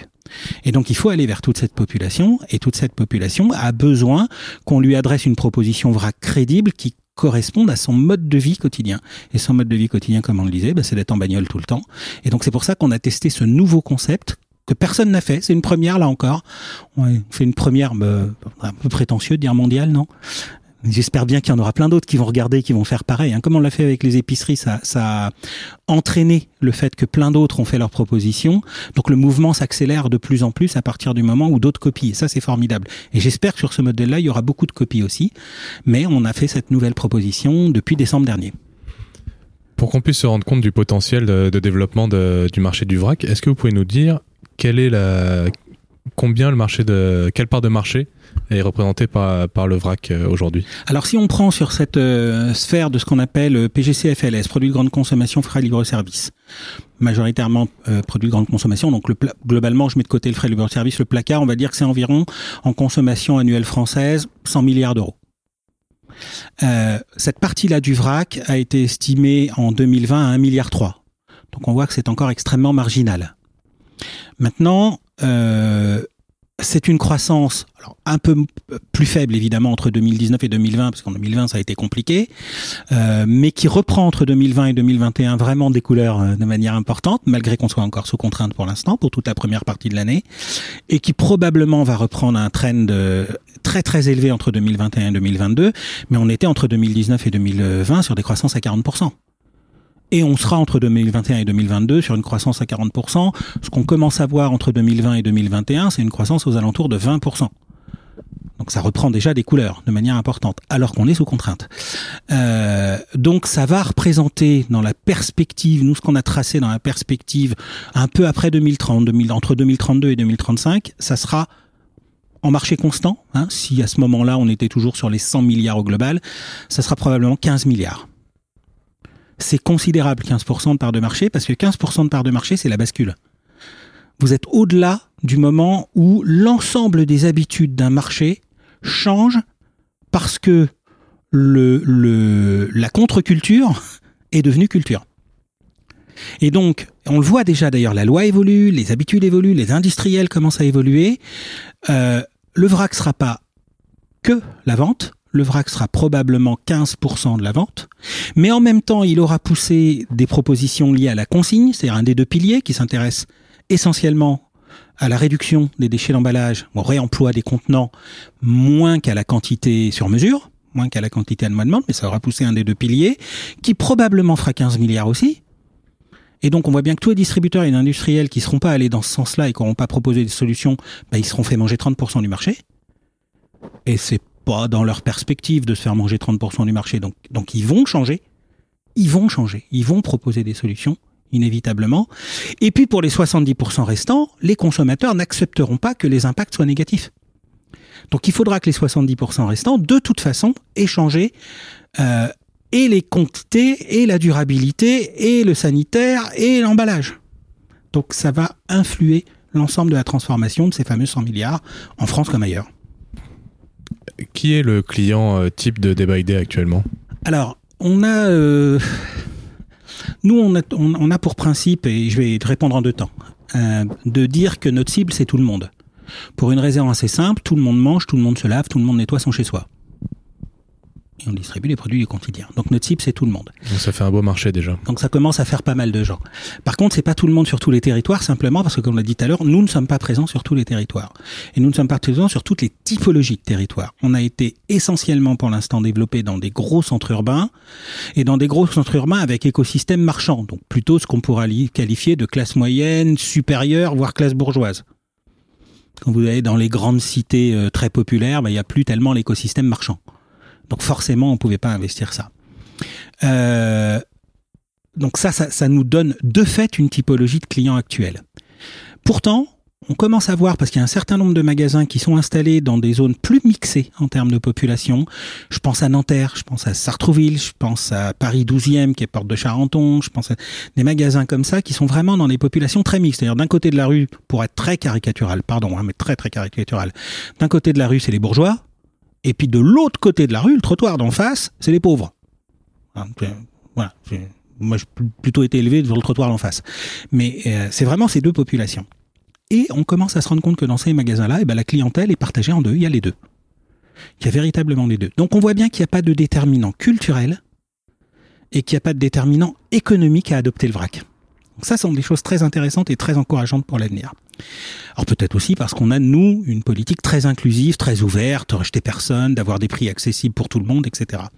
Mais euh, ce, déterminant n'existe pas. Ce qu'on a vu au fil du temps, par contre, qui est très intéressant, euh, c'est que les premières années, je dirais jusqu'à il y a euh, un peu deux ans et demi maintenant, où ça a commencé à bouger, nous avions en termes d'âge deux types de populations surreprésentées d'un côté, les plus de 65 ans. D'abord parce qu'ils sont assez nombreux en ville, faut être clair. Ensuite parce que ça correspondait bien à leurs besoins, parce que c'est des petits foyers, les plus de 65 ans. Une personne, deux personnes, mais il n'y a plus d'enfants à charge. Donc pouvoir acheter une petite quantité tous les jours sympa, puis en plus c'était vachement sympa pour eux parce qu'ils venaient papoter, ils ont un peu de temps. Donc le lien social dont on parlait tout à l'heure était extrêmement important pour eux. Et puis enfin une autre raison, c'est qu'ils ont connu ça quand ils étaient gamins. Euh, je reparlais d'Édouard Leclerc, mais si vous cherchez dans les archives de l'INA, vous allez trouver les premiers reportages sur euh, Édouard Leclerc, et en fait où on filme dans, sa, dans son épicerie de Landerneau, épicerie de quartier, hein, toute petite, euh, la queue devant le magasin et Madame Leclerc, Hélène Leclerc, qui sert des haricots secs à la louche. Et c'était il n'y a pas si longtemps. Et il n'y a pas longtemps, on est à la fin des années 50. Donc on se rend bien compte que cette génération-là l'a connu, donc c'est un petit côté fait nostalgie, rigolo. Voilà. Puis à l'autre bout du spectre, on a eu une très très forte surreprésentation des moins de 35 ans. Pour des raisons similaires, sauf la dernière, euh, évidemment. Mais il y a aussi une motivation, alors il y a des motivations rationnelles, foyer peu nombreux, une personne, deux personnes, euh, parfois un petit enfant, mais on voit hein, aujourd'hui l'âge du premier enfant étant assez tardif, sur les moins de 35 ans, il y avait assez peu de foyers avec enfants, surtout en ville, euh, pas beaucoup de place, souvent pas beaucoup de fric quand même, même avec des niveaux de, d'enseignement très élevés, mais début de carrière, voire chômeur, donc pas beaucoup de fric. Donc c'est assez pratique de gérer son budget au quotidien par la juste quantité et de rien mettre à la poubelle. Euh, mais la motivation moins rationnelle, c'est que une hyper conscientisation écologique. Là, pour le coup, hyper conscientisation. C'est des gens qui venaient motivés par je ne veux pas gaspiller, qui est à la fois je veux pas prélever de ressources et je veux pas mettre d'argent à la poubelle. Ce qui correspond un peu à la nouveau, nouvelle méthode d'éducation, euh, nouvelle valeur hein, des moins de 35 ans. Exactement. Et ça, on les a vus très très tôt, puisque dans ce que nous estimions, nous avions proportionnellement deux fois plus de moins de 35 ans que leur part dans la population générale. Alors ça c'est un peu équilibré. On a vu arriver les quadras et les quinquas, ma génération, euh, depuis deux ans, deux ans et demi. D'abord un petit peu avec des pincettes. On en avait avant, hein. il y en avait quelques-uns, il n'y a pas de doute. Mais de manière plus représentative, ils sont d'abord arrivés un peu en se pinçant le nez. Pour une raison simple, nous on a été élevés chez Carrefour, Auchan et Leclerc, euh, on a été élevés comme ça, donc on a nos repères, on sait faire ça. Alors moi je sais plus faire, mais euh, mais je savais faire, comme tout le monde. il y a dix ans je savais faire. et donc donc ça nous est facile, pas se compliquer la vie. Mais donc c'est pour ça qu'ils venaient pas. Mais il y a deux ans et demi, il s'est passé deux phénomènes conjoints. Le premier, ça a été la montée du phénomène Greta Thunberg, et qui a mobilisé grosso modo les ados de 11 à 18 ans. Et puis euh, le deuxième, c'est euh, le scandale Nicolas Hulot, qui, a, vraiment, euh, en France très spécifiquement, créé un petit électrochoc de prise de conscience de population parce que parce que Nicolas Hulot, quoi. Pour sa démission, c'est ça? Ouais, quand il a démissionné, ça a réveillé un certain nombre de consciences populaires dans ma génération. Probablement moins dans les 20 ans qui savaient à peu priori pas qui c'était, mais dans ma génération, on a grandi avec Nicolas Hulot. C'était le repère de euh, la planète, quoi. Euh, donc, donc ça a parlé. Et du coup, il y a eu cette prise de conscience un peu de se dire, mais qu'est-ce qui se passe? C'est bizarre quand même. Peut-être qu'on se pose des questions. Nous, les, les presque vieux, faut peut-être qu'on se pose des questions. Et puis en même temps, bah, les quadras avec un cas, ils se sont fait botter le cul par leurs ados qui prenaient conscience via Greta Thunberg. Et un ado, c'est un dictateur ça, s'arrange un peu dans le temps, mais à 14, 15, 16 ans, on est tous des dictateurs. On dit à leurs parents, bah, si tu continues à consommer comme ça, je mange plus chez toi, je ferai la grève de la faim, pour être caricatural. Et ils se sont dit, bah, je vais aller voir comment je peux faire autrement. Et ils aiment, et du coup, ils deviennent fidèles. Donc ça s'est rééquilibré. Et tout ça, c'est encourageant parce que dire toute tranche d'âge, tout profil euh, économique, ça veut dire que la société est prête à évoluer. Il y a un autre argument que j'aurais aimé développer, c'est moi j'ai le sentiment que plein de petites surfaces avec euh, du contact humain, etc., ça fait plus d'emplois au mètre carré et aussi euh, plus des, emplois de meilleure qualité avec une, meilleure euh, qualité de vie au travail. Est-ce que je me trompe ou, est-ce que je suis dans, le vrai? Je dirais que je vais dire oui et non. Je vais dire oui pour la première partie, ça fait plus d'emplois au mètre carré. Si on prend chez nous en particulier, c'est pareil, on mesure les ratios dans nos métiers. Souvent, on regarde un peu. Alors ça, c'est moins publié, mais les, estimations de, de, nombre d'équivalents temps plein pour 100 mètres carrés. Et grosso modo, aujourd'hui, chez nous, on est à deux fois, deux fois et demi ce qui se passerait dans un hypermarché. Donc, c'est pas neutre. Hein. deux fois, deux fois et demi les, les ETP au mètre carré, c'est pas neutre. Enfin, pour 100 mètres carrés, c'est pas neutre. Euh, donc là, c'est vraiment une création d'emploi net. Après, plus de confort physique, je suis pas sûr, parce que ce sont des métiers très durs, les métiers du vrac. Euh, on est dans petites surfaces qui sont souvent alambiquées. Il faut porter dans un sens, porter dans l'autre, se faufiler, monter des marches, descendre des marches. Je pense que c'est physiquement plus dur que ce qu'on fait dans un super ou dans un hypermarché un peu construit pour orchestrer, comme, comme une industrie qui pourrait euh, orchestrer son ergonomie. Là, nous, on fait avec les murs qu'on a. dans des petites surfaces de centre-ville. Donc c'est difficile. En revanche, c'est moralement beaucoup plus intéressant parce que la moitié du temps est consacré à avoir du contact et du partage avec de l'humain et pas que pour encaisser. Du vrai contact et du vrai partage, de l'information, de l'éducation, de la collaboration. Est-ce qu'on arrive quand même à faire son travail quand on, doit, quand on discute euh, pendant la journée? Bah, Ça fait partie des deux fois et demi plus de personnel. c'est un investissement majeur à faire que de vouloir être proche des gens et que de considérer que notre rôle n'est pas seulement de les approvisionner, mais de les accompagner. Qu'on arrive enfin à la description de ce qu'est Day by Day. Euh, donc c'est 73 magasins euh, en France et en Belgique. 74 maintenant, puisqu'il y en a un qui a ouvert il y a quelques temps, mais ça, ça évolue vite. Puis ça sera 75 la semaine prochaine. Est-ce que vous pouvez nous décrire le, concept? Euh, Déjà, euh, ce, qui est, ce que je trouve intéressant à dire, c'est que vous avez eu l'idée de faire du vrac parce que vous êtes allé dans un rayon de supermarché, je crois, au champ. Oui, absolument. Et vous vous, êtes dit, euh, ben, moi je vais faire ça à 100%. Oui, oui, moi j'avais un problème de fond qui est, qui est, culturel. Je, je, forcément plus conscient que les autres, mais j'ai été élevé comme ça. le gaspillage est un problème. J'avais aucune conscience de la problématique emballage, soyons clairs. C'est venu après. Euh, vous ne me rendez pas compte, euh, si je remonte euh, à la fin des années 90, au début des années 2000, c'était d'ailleurs pas un sujet. Nulle part. Nulle part. On s'était, et pardon de ces digressions, on s'était penché sur des problématiques d'emballage dans mes métiers précédents, mais essentiellement au travers du regard économique. Moins de matière emballage, c'est moins d'argent dépensé et c'est moins de poids à transporter, donc ça revient moins cher. C'est uniquement ça qui nous avait motivés, pas du tout la dimension écologique. Euh, en revanche, j'avais une vraie, vraie, vraie conception de euh, la parcimonie, de on ne gaspille pas, on ne jette pas.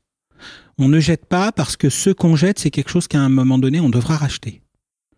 Donc, et là encore, le pour pas acheter, faut pas acheter était très, très inscrit. Euh, dans ma vie. Et il se trouve que, de par mes origines à la fois très ouvrières et, de petits paysans, bah on jetait rien. Moi, chez mon grand-père, à, la ferme, il y avait des clous rouillés et il fallait pas jeter un clou rouillé. Parce qu'un clou rouillé, ça peut servir, même tordu. C'est comme ça, il était élevé comme ça. Les ateliers, c'était la caverne d'Ali Baba. Ça effrayait ma mère qui, elle, était du milieu ouvrier citadin. Ça effrayait ma mère parce qu'on allait jouer dans les ateliers où il y avait de la rouille et des trucs qui perçaient et dépassant partout absolument partout. Et on n'est pas mort. Euh, mais, mais voilà, c'était vraiment cette logique. Tu gaspilles pas, tu jettes pas. Fais attention, jette pas n'importe quoi dans le jardin. Parce que le jardin, ça va nous nourrir l'année prochaine. Donc si tu mets n'importe quoi dans le jardin l'année prochaine, on n'a pas à bouffer. Il n'y a pas de préoccupation écologique, hein. Préoccupation de survie. Juste, euh, on n'a pas les moyens, quoi. Voilà, donc on fait gaffe. Et en travaillant dans la grande consommation, j'ai observé à quel point on gaspillait. Pas forcément les magasins, mais aussi les gens. J'ai vu des trucs de dingue. J'ai vu. Euh, alors, j'étais même pas encore euh, chef de rayon chez Carrefour à l'époque. J'étais encore euh, en contrat d'étudiant en caisse chez Carrefour à l'époque. J'ai vu des. Parce qu'on faisait Carrefour Gennevilliers, en région parisienne, zone très pauvre. Pauvre. Ouvrière, très très très ouvrière, Gennevilliers. Hein, on peut pas faire pire. une opération 10 francs le poulet et les gens se battaient pour remplir des caddies de poulet. Mais ils n'avaient pas les congélateurs. Donc inévitablement, ces gens pauvres allaient jeter 3, 4 ou 5 poulets dans les 15 jours qui suivaient. C'était sûr. Et ils se battaient quand même. Dingue, totalement dingue. Sans parler des conditions d'élevage du poulet euh, pour arriver à, des prix comme ça. Sans parler de l'amont. On est juste sur le phénomène du consommateur au moment de l'achat. Donc c'est dingue, c'est totalement dingue. Bon, ça, on peut multiplier ces exemples-là à l'infini. Euh, et donc du coup, ayant ce, ce, voilà, on peut avoir un problème, on peut avoir une conscience et pas avoir de solution. Puis un jour, dans mon métier de conseil, je me baladais beaucoup dans les magasins pour voir ce qui s'y passait et je vais voir euh, chez Auchan à Saint-Priest la mise en place d'un nouveau concept qui, qui arrivait qui était le self-discount. On est là à la fin des années 90, au début des années 2000. Les hard discounters ont pris vraiment de la part de marché, commencent à inquiéter un peu les grands distributeurs traditionnels. Et il y a deux modes de stratégie qui se mettent en place. D'un côté, ceux qui achètent ou créent des chaînes de hard discounters, ce qu'a fait Carrefour, ce qu'a pu faire Casino, etc. Et puis Auchan qui se dit non, non, moi je sais pas faire ça. Moi ce que je sais faire, c'est des très grandes surfaces. Donc pour la rétention de clients, ce que je vais faire, c'est que je vais mettre un hard discounter dans l'hypermarché. J'ai les produits, c'était vrai, ils avaient les produits. Euh, j'ai de la place, j'ai 15 000 mètres carrés, j'ai de la place. Euh, j'ai des gars pour remplir. Je sais ce que c'est qu'un rack à la place d'une gondole. Donc, je suis pas trop con. Je dois être capable de faire, de consacrer 300 mètres carrés sur 15 000 à faire un hard discounter. Mettre deux, trois panneaux, les beaux produits, les prix. Et ils font cette zone self-discount. Et pour renforcer cet effet-là, ils mettent en place des trémies de vrac, très grosses trémies de vrac sur une quinzaine de produits. Pour donner cet effet, j'enlève le packaging, donc je suis, je suis moins cher. Alors, quand on analysait les prix, c'était pas vrai. C'est-à-dire que les produits qui mettaient dedans, les premiers, c'était les produits qui dépaquaient depuis le rayon dans les zones de produits euh, premier prix. Et comme ils avaient mis de la main-d'œuvre, le produit était plus cher. Mais personne ne le voyait. Il y avait l'effet, le fameux effet waouh, qui dit à un moment waouh, qu'est-ce que c'est que ce truc? Et quand j'ai visité ça, que j'ai vu ces trémies, je me suis dit, bah, en fait, je connaissais pas. hein. Il y en avait plein aux États-Unis, des par petites touches dans les supermarchés. Il n'y avait pas de magasin de vrac, mais il y avait des touches qui étaient restées. D'ailleurs, c'était des matériels américains essentiellement. Euh, mais moi, je connaissais pas. À l'époque, j'étais jamais allé aux États-Unis, euh, tout ça. Ici, c'était transparent. Et j'ai trouvé ça génial. J'ai juste trouvé ça génial. Je me suis dit, mais c'est, ça correspond à tout ce qu'il faut faire. Je peux choisir ma quantité. Je vois mon produit, donc j'ai confiance dans ce que j'achète. Je sais ce que j'achète. Après, il me faut de l'information sur l'origine, tout ça, mais le produit, je sais ce que j'achète, comme une tomate. Je, je vois bien quand j'achète une tomate. Euh, et c'est protégé, c'est safe. C'est dans un contenant, contenant fermé. Je touche pas à la marchandise et personne ne la touche. Génial, j'ai trouvé ça génial. Parce qu'il y avait les sacs de vrac façon marché euh, asiatique ou autre, où tout le monde met la main dedans, les araignées, les trucs. C'est pas moderne, c'est pas ce qu'on attend aujourd'hui. Aujourd'hui, on a besoin de choses sécurisées, protégées. Donc ça pouvait pas le faire. Et là, d'un seul coup, ça le faisait. Alors ça m'a paru absolument génial. Et puis, euh, dans le même temps, connaissant très bien évidemment les modèles de la distribution, j'ai compris que ça demandait beaucoup de main-d'œuvre et que ça ne pouvait pas être un modèle de grande distribution en l'état. C'était pas possible. C'était incompatible avec le modèle économique de la grande distribution, dont le métier était de d'avoir le maximum de flux produits mis en face du maximum de flux clients avec le minimum d'intervention humaine au milieu. Donc le self-service. Donc l'ultra self-service, voir s'ils pouvaient y arriver, parce que c'était le modèle économique, s'ils avaient pu mettre des machines pour remplir les rayons, ils auraient mis des machines pour remplir les rayons. D'ailleurs, il y a eu des, des, des essais comme ça dans un certain nombre de d'enseignes. Ça n'a pas fonctionné, mais il y a eu des essais. À l'image des distributeurs de rations pour, euh, pour les vaches, enfin dans, l'élevage. Complètement. Le, quand vous êtes sur une logique d'approvisionnement, moins vous mettez de main-d'œuvre, mieux c'est. Voilà, on n'était plus dans la distribution. Il faut se remettre dans la distribution de, de, la fin des années 90 et globalement jusqu'à il y a 5-6 ans. On n'est plus dans le commerce. On est dans l'approvisionnement. C'est pas la même chose. C'est vraiment pas la même chose. Euh, ah. Et donc, euh, à partir de ce moment-là, euh, j'ai compris que ça pouvait pas être là et qu'il fallait créer un écosystème dédié. Et c'est comme ça que sur un coin de table, j'ai dessiné les premiers Day qui finalement, quand on les a mis en œuvre 20 ans plus, enfin 20 ans, 15 ans plus, 10 ans plus tard, on a vu qu'en 2013 ou 10 ans plus tard, étaient assez euh, similaires à ce que j'avais dessiné à l'époque. Donc euh, là, on, est hyper euh, calé dans le vrac, dans la grande distribution, dans, dans l'historique un peu de comment, comment on consomme, comment on achète. Est-ce que vous pouvez nous parler du concept même euh, d'un magasin Day by Day? Ce que c'est que- Comment ça va se passer quand on va y aller? Oui, alors le magasin des By Day, c'est vraiment une épicerie. C'est une épicerie dans laquelle 100% des produits sont en vrac. C'est un élément extrêmement important. C'est-à-dire que tout ce qu'on propose doit être accessible en quantité à la demande et dans un contenant réemployable ou réutilisable. Et c'est vraiment un élément clé, hein, parce que c'est pas si simple que ça à faire. Et où vous allez tout pouvoir trouver l'essentiel dans la majorité des cas de- d'épicerie euh, des By Day aujourd'hui, des produits du placard. Donc aussi bien de l'épicerie salée, de l'épicerie sucrée, de la droguerie, de la parfumerie, un peu d'hygiène. Donc vous pouvez faire toutes vos courses du quotidien, à quelques exceptions près, on pourra y revenir. Euh, mais sur ces produits-là aujourd'hui, bah, vous arrivez, vous d'abord vous êtes accueilli en général. Hein, un truc assez bizarre, c'est qu'on vous dit bonjour. C'est bizarre. hein. En France, il y, a, il y a très peu de magasins ou d'enseignes, euh, d'enseignes en particulier. Magasins indépendants, oui, mais des enseignes où on vous dit bonjour. Moi, j'en connais trois. Il y a Picard. Quand vous rentrez chez Picard, on vous dit bonjour. Il y a Nature et Découverte. Quand vous rentrez dans Nature et Découverte, on vous dit bonjour systématiquement. Et il y a des By Day. C'est- déstabilisant. C'est- incroyable. Donc vous êtes déjà pris en considération. Donc vous êtes un humain, pas un chéquier. Vous êtes un humain. Euh, et puis euh, on va, si on vous êtes un habitué, on va vous foutre la paix, à part vous demander comment vont les enfants. Mais euh, si vous n'êtes pas habitué, on va vous demander si vous connaissez le concept. Et si vous connaissez le concept, à nouveau, on vous fout la paix jusqu'à ce que vous, ayez une question à poser auquel cas on est parfaitement disponible. Et si vous le connaissez pas, on va prendre 30 secondes pour vous expliquer quelle typologie de produit vous trouvez, où sont les informations et comment vous pouvez vous servir et avec quoi. Et donc dans la majorité des cas, bah, vous pouvez amener vos contenants. on va vous les tarer dès le départ, hein, parce que vous n'allez pas payer le poids du contenant, ça serait ridicule. Donc on va vous les tarer à vide tout de suite immédiatement, sans attendre. Euh, si vous n'avez pas de contenant, vous allez avoir deux solutions. Le premier, bah, c'est de prendre sur place des sachets en craft qui sont gratuitement à disposition. Et ces sachets en craft, ils sont totalement compostables puisqu'ils n'ont pas la fenêtre en plastique transparente. On a volontairement choisi des sachets neutres sans fenêtre transparente et sans impression. Deux points extrêmement importants pour les rendre parfaitement compostable et home compostable. Euh, et puis si euh, vous voulez pas faire ça, vous pouvez aussi prendre des bocaux gratuits mis à disposition, puisque très très tôt, et, là on peut d'autant plus le revendiquer qu'on n'en a pas le mérite, on a mis à disposition des bocaux ramenés par d'autres clients. Donc bocal alimentaire, hein, on est bien d'accord que c'est du bocal de confiture, c'est du bocal de compote, c'est du bocal de cornichon, etc. Les clients nous les ramènent vides, propres, on les relave et on les redésinfecte, on les pèse, on les met gratuitement à disposition. Comme ça, vous repartez avec vos bocaux réemployables là aussi à l'infini que vous pouvez ramener la semaine d'après. Vous pouvez les déposer un jour en passant à l'entrée du magasin, on s'en débrouillera. Enfin, il y a plein de solutions derrière. Alors, c'est pas nous qui avons eu l'idée. C'est euh, les premiers jours d'ouverture du magasin de Versailles, c'est une cliente qui a eu l'idée. C'est une cliente, Marguerite, une jeune femme, euh, infirmière à l'époque, qui, qui a trouvé ça génial et puis qui nous a dit mais euh, si j'ai des bocaux, je peux vous les ramener? J'ai ouvert des grands yeux en disant de quoi elle parle? Je lui ai dit oui, vous pouvez vous servir dans vos bocaux. Elle me dit non, non, non, non, pas pour moi. J'en ai plein. Est-ce que je peux vous les donner? J'ai trouvé ça génial.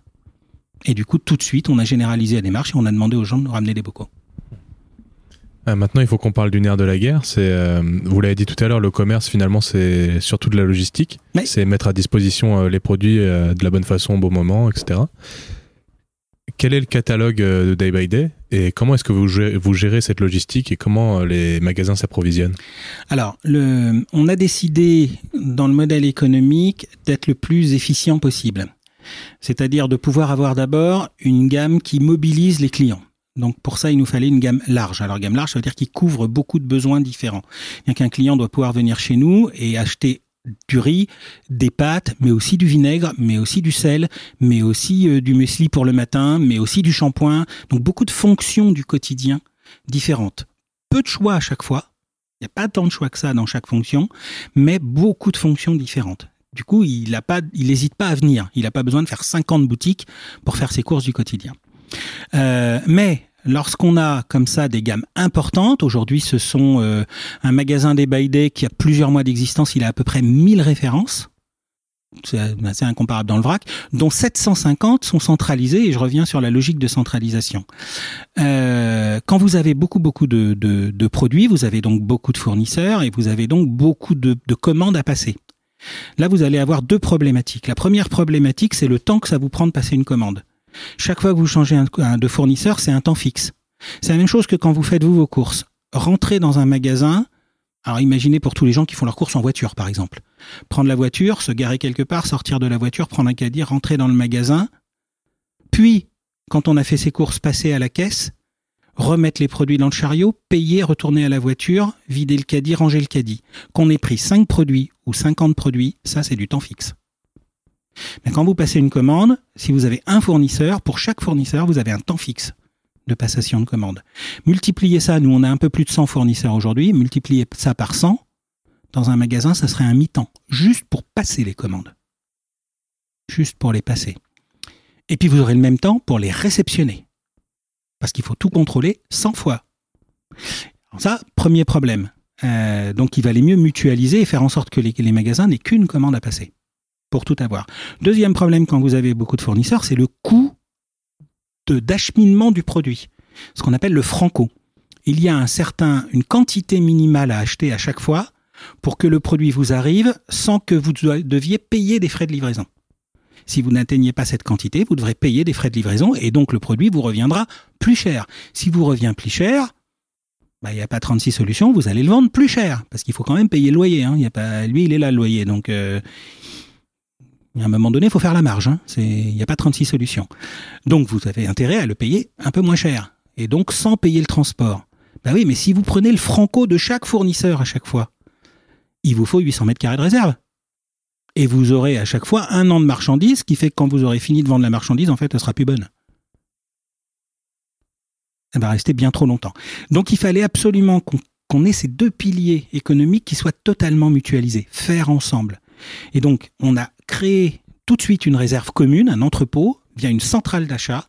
Et c'est cette centrale d'achat qui commande en une seule fois des quantités plus importantes, mais qui vont être ventilées sur tous les magasins, qui la stocke, puis qui la ventile à la demande des magasins, euh, et qui du coup optimise aussi le coût de transport qui va avec. Et cette centrale, c'est euh, là où on se trouve. Euh, et on est aujourd'hui, voilà, à Dreux, à la centrale. On appelle ça la grange, nous, puisqu'on y stocke les marchandises.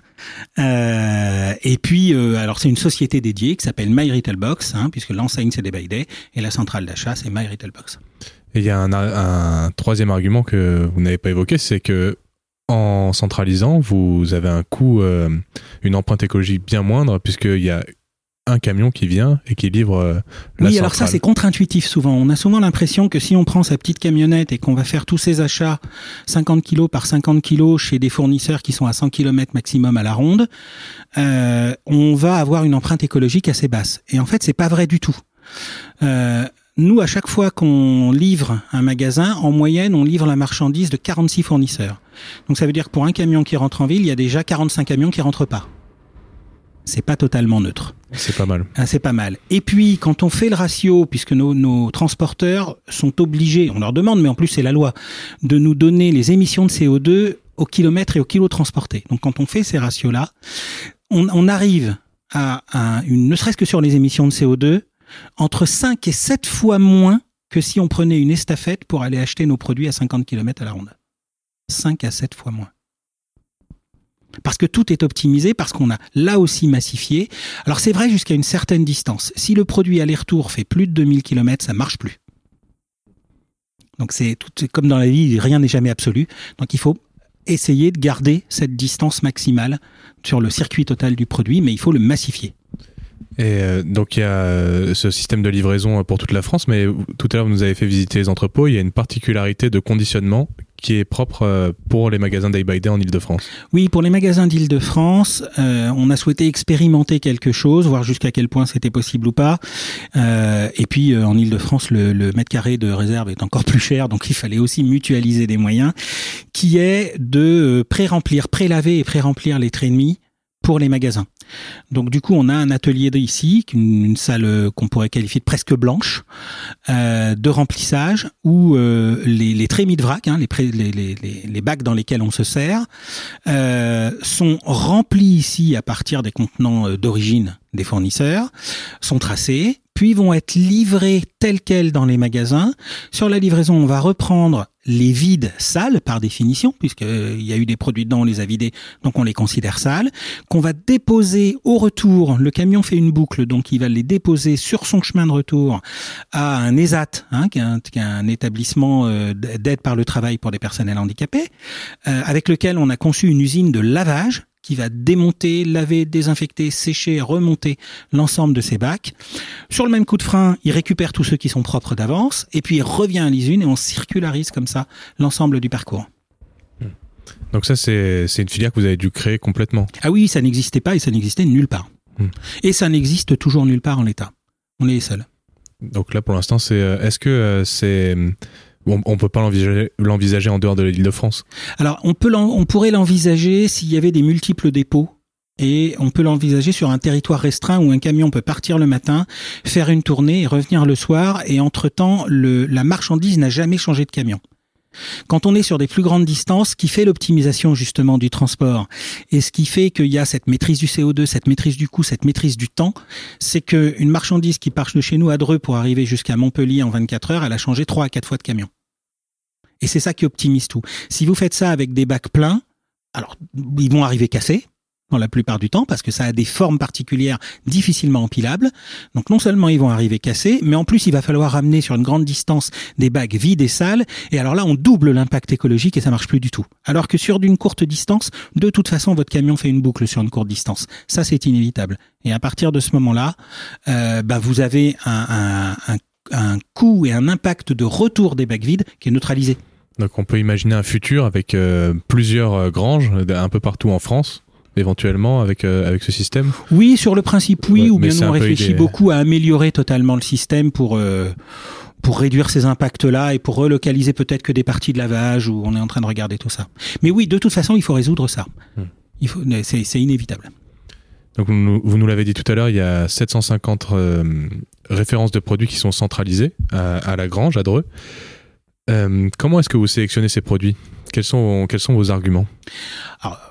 Il y, a, pas mal de critères, mais on, on essaie, mon principe, c'est d'essayer de faire mieux chaque jour. Euh, donc le, premier point, d'abord, il faut que le produit soit euh, dans des standards de qualité qu'on a définis. Alors je vais pas vous dire que le produit fasse du bien ou pas du bien à la santé, parce que quand c'est très sucré, ça fait pas du bien à la santé. Euh, mais par contre, on fait attention euh, au mode de production. C'est pas forcément bio mais on fait très attention quand même au mode de production. Très très attention, on a de plus en plus de choses HVE, on est en train de regarder de très très près euh, l'agriculture de conservation des sols, on est en train de regarder de très près tout ça. On a euh, une responsable qualité qui contrôle toutes les fiches produits avant même qu'on les référence et qui en élimine beaucoup si elle voit un composant ou un additif qui lui plaît pas. Et elle en a une liste longue comme mes deux bras de choses qui lui plaisent pas, très exigeante. Donc ça, c'est éliminé d'emblée. Le produit passe même pas la barre du prix. On commence par la fiche produit. S'il y a euh, un élément dedans qui lui plaît pas, ça dégage. On, on prend pas. Euh, et puis euh, après, on a une priorité aux produits nationaux. On veut absolument maximiser nos approvisionnements à partir du territoire français. Aujourd'hui, c'est pratiquement 80% de nos produits qui sont issus du territoire français. alors pas toujours avec que des matières françaises. C'est pas toujours si simple que ça, même si c'est le travail qu'on engage aussi que d'essayer d'avoir des matières françaises dans les produits français de plus en plus. C'est une course de fond, donc euh, vous faites euh, étape par étape. Étape par étape, on y va, euh, et puis on mesure, on va le mesurer de plus en plus. Mais c'est vraiment un engagement, on considère que alors il y a, y a, ce qu'on a dit tout à l'heure sur la logique de distance parcourue par le produit, pour la logique d'impact écologique, mais, mais ça c'est une des données et on peut pas se contenter de ça. Sinon, on mange plus d'oranges, on mange plus de bananes, on mange plus d'amandes, on mange plus de noix de cajou. Euh, J'ai le regret de dire que pour l'instant, on mange plus d'abricots secs ou de raisins secs. Euh, on mange plus de dattes. Euh, je dirais même que pour toute une partie de l'année, on mange pas bio. C'est regrettable, mais c'est comme ça. Il n'y a pas en France la production suffisante euh, pour la demande de bio. Donc on voit bien que c'est beaucoup plus compliqué que de simplement faire des arbitrages. En revanche, on veut qu'il y ait un maximum de produits français pour des raisons sociales pour des raisons sociales. On a des clients, des clients qui vivent en travaillant, et donc faut du travail. Et pour qu'il y ait du travail, il faut que ce qu'on produise, on le produise en France au maximum, si c'est cohérent avec le terroir et avec le climat, évidemment. Si c'est pas cohérent, c'est autre chose.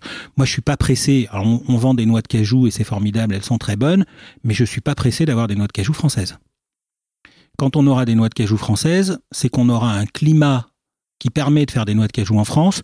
Si je pouvais être mort avant, ça m'arrange. Donc ça, ça fait partie de nos sélections. Et puis après, il y a un critère très important, l'accessibilité tarifaire. Si on veut, on l'a dit tout à l'heure, écologie de masse, et pour passer sur cette écologie de masse, il faut que ça soit accessible au plus grand nombre, que l'argent ne soit pas un frein. Et si on veut que l'argent ne soit pas un frein, eh ben, il faut que les produits soient accessibles en prix en rémunérant dignement tout le monde si on ne doit pas rémunérer dignement tout le monde, c'est que le prix est pas bon. Faut aussi bien regarder ça. Acheter moins cher pour acheter moins cher, c'est stupide. C'est profondément stupide. Donc on doit rémunérer dignement tout le monde. Mais en rémunérant dignement tout le monde, on doit amener des produits accessibles en prix. Et à partir du moment où ils sont accessibles en prix, s'ils ont euh, franchi toutes les autres étapes, les étapes de qualité, les étapes de production, les étapes de localisation, alors le produit a sa place dans l'offre. Donc euh, production euh, locale au maximum euh, ou sinon nationale. Ouais. Ensuite, il y a, vous, il y a aussi d'autres arguments, c'est le produit de qualité, vous en avez parlé, et fabrication durable et respectueuse de l'environnement, et accessible en prix euh, pour tout le monde. Donc maintenant qu'on est des experts sur le fonctionnement de Day by Day, si, si d'aventure des auditeurs voulaient devenir franchisés, quel est le parcours à suivre? Alors d'abord, qui doit-on être pour être franchisé des Bay Day Il n'y a pas de, de profil particulier. Hein. On peut être un garçon, on peut être une fille, on peut être jeune, on peut être plus âgé, on peut avoir fait tous les métiers du monde avant. Il n'y a vraiment pas de profil type. En revanche, il faut des qualités personnelles euh, qui, qui sont très précises. Il faut être courageux, il faut être rigoureux et il faut être généreux. Pourquoi il faut être courageux? Ben, Il faut être courageux parce que quand on est franchisé des Day, on se lance dans un commerce et on se lance dans une entreprise qui est une entreprise personnelle qu'on va développer. Et comme toute entreprise, et, et, le, le, commerce euh, peut-être parfois encore plus, euh, ça demande énormément d'investissement personnel. C'est beaucoup de travail, c'est beaucoup de temps, c'est beaucoup de manipulation, c'est beaucoup d'énergie euh, il faut être prêt euh, probablement les premières années à travailler 50 heures par semaine. Il faut être prêt à être tout le temps debout. Il faut être prêt à manipuler tout le temps. Il faut être prêt euh, à, à, se lever tôt. Il faut être prêt parfois à coucher tard. Il faut être prêt à retravailler de temps en temps le dimanche pour faire sa compta. Bref, il faut être entrepreneur et ça, ça demande beaucoup de courage. Oui, c'est ce que j'allais dire. C'est c'est le quotidien d'un entrepreneur. Exactement, mais on ne perçoit pas toujours lorsqu'on voit un commerçant qu'il y a aussi tout ça derrière comme une entreprise. Faut être rigoureux. Faut être rigoureux parce qu'on a un métier de centime. Euh, vous avez de temps en temps, et tant mieux d'ailleurs, c'est fait pour ça, quelqu'un qui vient vous acheter 33 centimes de lentilles. Bah, 33 centimes de lentilles, si vous avez mal géré, qu'il en a fait tomber un peu à côté, que vous-même vous en avez gâché, que vous avez pas bien pris le bon paquet, que vous les avez mal pesés, quand vous avez fini de les vendre, vous avez perdu de l'argent. Donc faut être extrêmement rigoureux dans tout ce qu'on fait. Et puis il faut être généreux. Il faut être généreux. Alors euh, pas que généreux au sens d'argent. Il faut être généreux de soi-même. Il faut être généreux parce que vous allez rencontrer toute la journée des gens, des gens qui n'ont pas votre niveau de connaissance du vrac, qui n'ont pas votre niveau de connaissance du produit, qui n'ont pas forcément le temps, qui ont plein de préoccupations dans leur vie. Et avec eux, il va falloir être euh, accueillant, sympathique, euh, informatif, partageur, accompagnateur. À l'ouverture du matin, comme trois minutes avant la fermeture du soir, le premier jour de la semaine comme le dernier jour de la semaine. Et donc ça, ça dépendra pas de votre état de fatigue à vous. C'est pas le sujet du client qui arrive à la fin de journée ou à la fin de semaine. Il a le droit exactement au même accueil que celui qui arrive en début de journée ou en début de semaine. Et pour être capable de mobiliser la bienveillance et l'énergie nécessaires à tous les moments, il faut une grande générosité personnelle. Donc ça sont les qualités requises. Une fois qu'il y a ces qualités, euh, il y a un petit parcours où effectivement, d'abord, ça démarre par une inscription en ligne avec euh, le fait de remplir un formulaire très complet. Très complet parce que nous maîtrisons notre développement, nous essayons d'aller à la bonne vitesse du marché, d'ouvrir dans des endroits dont nous pensons qu'à ce moment-là, il y a aptitude à atteindre l'équilibre économique rapidement pour une boutique et que rapidement le ou la franchisé puisse se rémunérer dignement quand on dit que tout le monde doit se rémunérer dignement, c'est le commerçant aussi. Hein. Il n'y a pas de raison qu'il travaille pour 400 balles par mois. 50 heures par semaine pour 400 euros par mois, ça va pas le faire longtemps. Ça, c'est pas possible. Donc, il faut trouver un équilibre économique rapide et le marché est encore naissant. Donc, on sélectionne les lieux et, ça augmente au fur, et à mesure de, des mois et des années. Mais il faut d'abord que le lieu soit éligible. Euh, une fois que le lieu est éligible, bah, il faut aussi euh, passer un certain nombre de filtres d'entretien où on va vérifier justement vos qualités euh, associées. Est-ce que vous êtes convaincu que c'est ce que vous voulez faire? Est-ce que vous le faites pour les bonnes raisons? Est-ce que vous êtes déjà engagé dans ces démarches? Parce que comment vous voulez partager le fond et la démarche avec vos futurs clients si vous vous en foutez? Si le gaspillage c'est pas votre sujet, si la pollution c'est pas votre sujet, si la production nationale c'est pas votre sujet, comment vous voulez partager ça demain avec vos clients? Ça va pas fonctionner longtemps. Donc euh, on vérifie vos motivations. Euh, donc il y a des entretiens. Donc un, je postule en ligne. Une fois que j'ai postulé en ligne, si je suis éligible, et notamment géographiquement, il y a des entretiens. Et derrière ces entretiens, si tout ça s'est bien passé, il va y avoir une première immersion dans un point de vente existant qui va durer deux jours, au cours de laquelle vous allez vérifier que ce que vous en pensiez se confirme parce que entre euh, jouer à la marchande et vivre la vie de marchande, c'est pas la même chose. Donc, euh, vie ma vie pendant deux jours, ça marche. Et ça permet de se rendre compte pour certains que oui, oui, c'est tout à fait ce qu'on veut faire, et pour d'autres que non, on n'avait pas envisagé toutes les contraintes, toutes les difficultés et tous les plaisirs. Euh, et puis nous, on va vérifier aussi que ce qu'on s'est dit pendant les entretiens se vérifie en faisant, puisque euh, et il y a une grille très transparente hein, qui est présentée à l'avance, le franchisé qui reçoit un postulant en immersion a un compte rendu à faire, assez précis d'un certain nombre à mesurer. Si tout ça se passe bien, une fois l'immersion validée, eh bien vous allez partir à la recherche de votre local et là sur un certain nombre de critères là aussi qu'on vous a définis à l'avance d'évaluation du local qui vous permettent de pas tomber dans des pièges en fait, pas tomber dans des pièges d'emplacement, pas tomber dans des pièges de coûts, pas tomber dans des pièges de travaux, pas tomber dans les pièges. Quand vous aurez une shortlist de ces emplacements euh, possibles, que vous aurez trouvé des cellules, ben on va venir visiter avec vous les, la shortlist et les, les finalistes pour vous aider à sélectionner l'emplacement qui sera probablement le plus adapté à votre développement.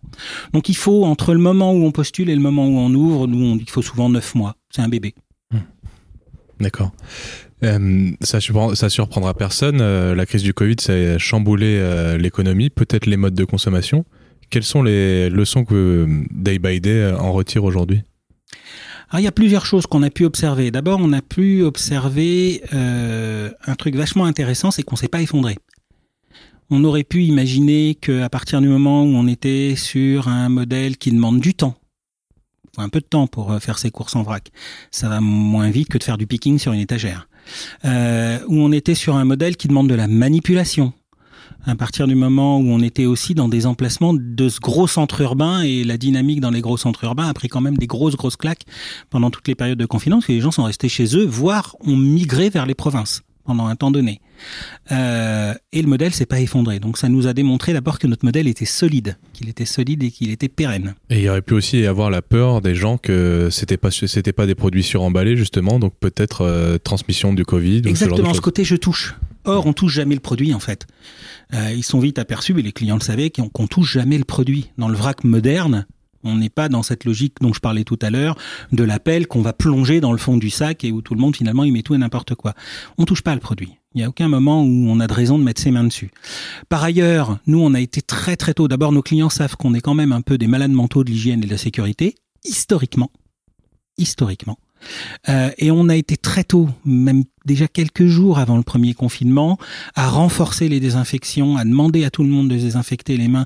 Aujourd'hui, vous rentrez pas dans un débat sans vous désinfecter les mains, encore aujourd'hui. Bien sûr, tout le monde a du gel à l'entrée des portes. Bah, nous, il y a du gel, mais en plus, on regarde et on demande de désinfecter les mains. On fait remettre les masques et j'en discutais hier encore avec euh, Nathalie de Versailles qui nous racontait qu'il n'y a pas très longtemps, elle a demandé à un monsieur de sortir parce qu'il ne voulait pas mettre le masque. Eh ben, il est sorti. Voilà, c'est pas compliqué. Donc nos clients ont eu confiance dans ce qu'on pouvait proposer. Ils se sont rendus compte qu'à partir du moment où on prend les précautions, le vrac, c'est pas plus compliqué, pas plus dangereux que le préemballé. Et en cette circonstance particulière. Donc ça, c'est le premier enseignement. Le deuxième enseignement plus général, c'est que le commerce, ça dépend des mouvements de population. On l'a dit tout à l'heure, amener les produits auprès des gens, amener les gens auprès des produits. Ben, quand les populations sont plus là, forcément, la dynamique commerciale diminue un peu. Et on l'a très bien vu parce qu'il y a eu quatre ou cinq cycles différents depuis le mois de mars 2020. Et on a vu qu'à chaque fois qu'il y avait des cycles où la redynamique se faisait, où les gens revenaient dans les villes, bah, la seule, on repartait sur des croissances très fortes. Et puis que quand on reconfinait, que les gens devaient rester chez eux ou quitter la ville pour repartir à la campagne, se mettre un peu au vert euh, là où il y avait un jardin, euh, et ben ça repartait sur euh, j'arrête de progresser. Alors je régresse pas, mais j'arrête de progresser. Ça, ça a été manifeste. Puis le dernier enseignement, c'est que les tendances dans lesquelles nous nous inscrivions, euh, c'est l'œuf et la poule, est-ce qu'il y en a qu'on a provoqué, est-ce qu'on s'inscrit dans ce qui existait, peu importe. Mais ces tendances-là de fond qui sont de reprendre le contrôle de sa consommation et des effets de sa consommation. Et ça se traduit par plein de choses. Ça se traduit par les modes de production, ça se traduit par la localisation, ça se traduit par la quantité, ça se traduit par l'impact environnemental, ça se traduit par plein plein de choses. Que ces tendances de fond-là, elles viennent de gagner 5 ans. Au moins 5 ans. Et qu'il y a eu à la fois cristallisation et accélération. Cristallisation, ça veut dire que de plus en plus de, de gens, j'aime pas dire consommateurs, on l'est tous, donc de plus en plus de gens, au-delà de la consommation pure, sont plus fermes sur ce qu'ils veulent que leurs achats produisent ou ne produisent pas. Ils sont maintenant plus sûrs d'eux dans leurs choix et dans leurs désirs. Euh, et beaucoup plus de gens basculent maintenant vers des choix aspirationnels plus forts que le simple fait de s'approvisionner. Alors, parallèlement, et c'est tout l'intérêt d'un humain et toute l'ambiguïté ou le paradoxe d'un humain, et je suis comme ça comme tout le monde, le même peut se jeter à corps perdu sur la nouveauté de Ferrero en biscuit et en faire le premier succès commercial de l'année 2020 dans tous les circuits de distribution. Mais le même va aussi se dire que quand il n'est pas dans ce plaisir débridé et sans calcul, euh, bah, il va faire vachement attention à ce qu'il achète comme riz en fait. Et c'est le même client et c'est ça qui est intéressant. Il y a eu euh, d'autres pratiques qui, ont connu une accélération, c'est le click and collect et euh, le, euh, le, le drive dans les magasins. Est-ce que le vrac euh, a sa place dans ces deux pratiques?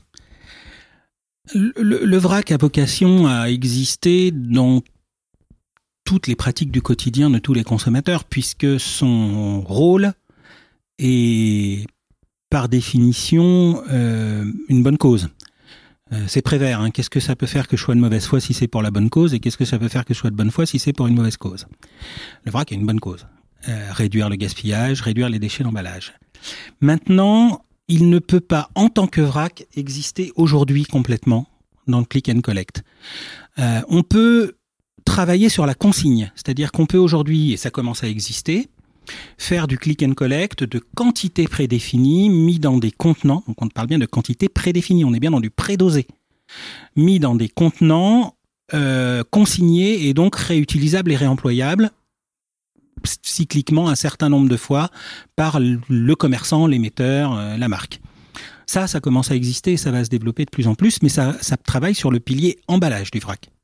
En revanche, aujourd'hui, euh, faire du vrai vrac quantité à la demande en ligne, c'est-à-dire que euh, vous passez par mon site internet, vous me demandez 177 grammes de lentilles.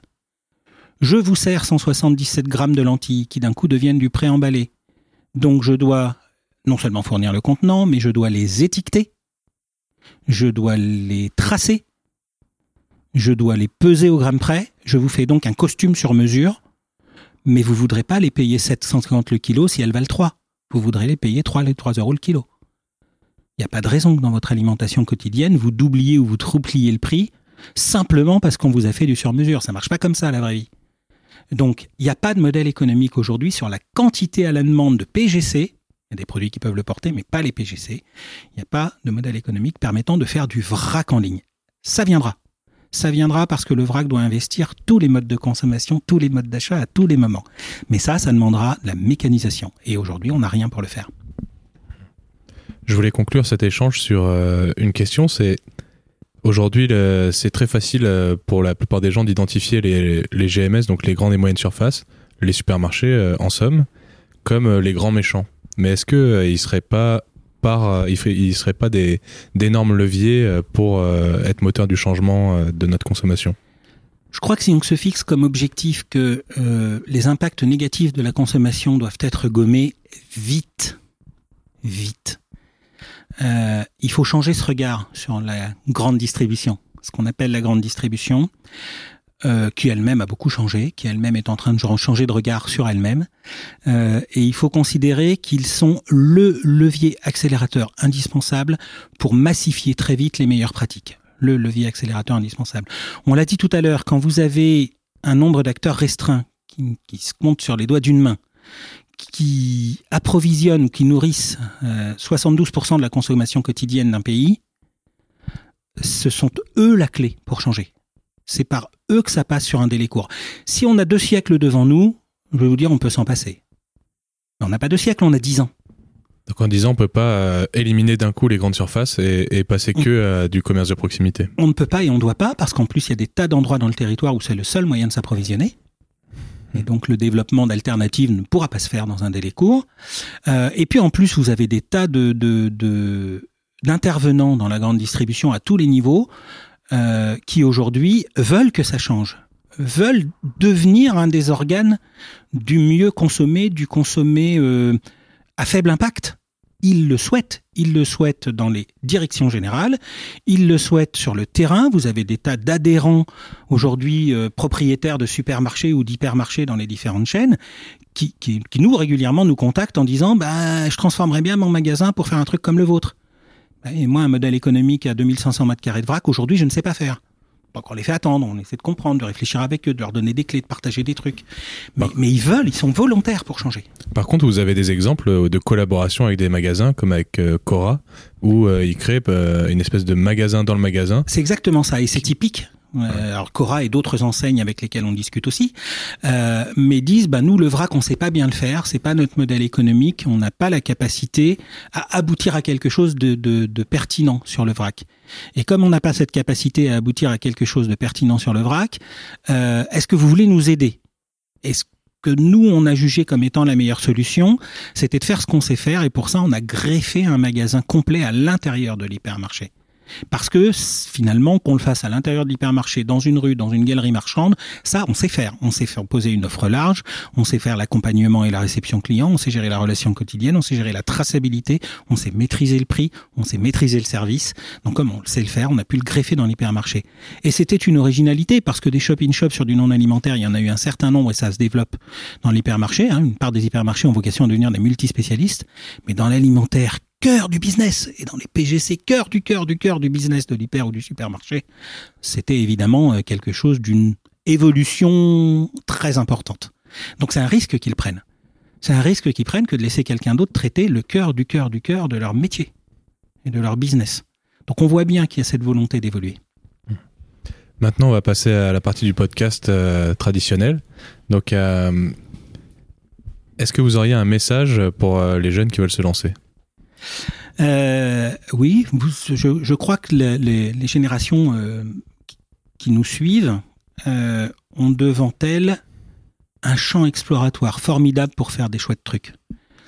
Euh, on est, on l'a peut-être évoqué tout à l'heure, je crois qu'on est à, la fin du cycle de, la, de ce qui a été la révolution industrielle.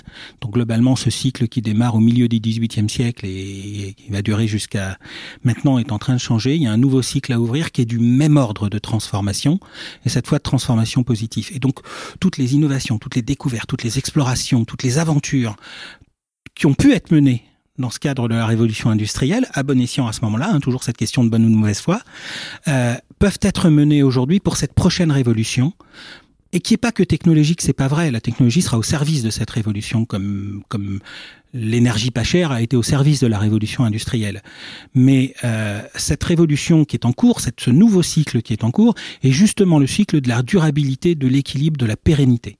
Alors avec une phase déstabilisante, hein, en ce moment on est sur des années un peu, y compris d'ailleurs sur le plan des relations internationales, on voit bien qu'on est sur des années un peu instables, un peu complexes, mais c'est rien, c'est un passage. C'est qu'est-ce qu'on va faire de ça? Et les jeunes ont devant eux une, un champ exploratoire extraordinaire, extraordinaire. L'horizon est bien moins bouché qu'il ne pouvait l'être au début des années 80. Oui, c'était pas mieux avant finalement.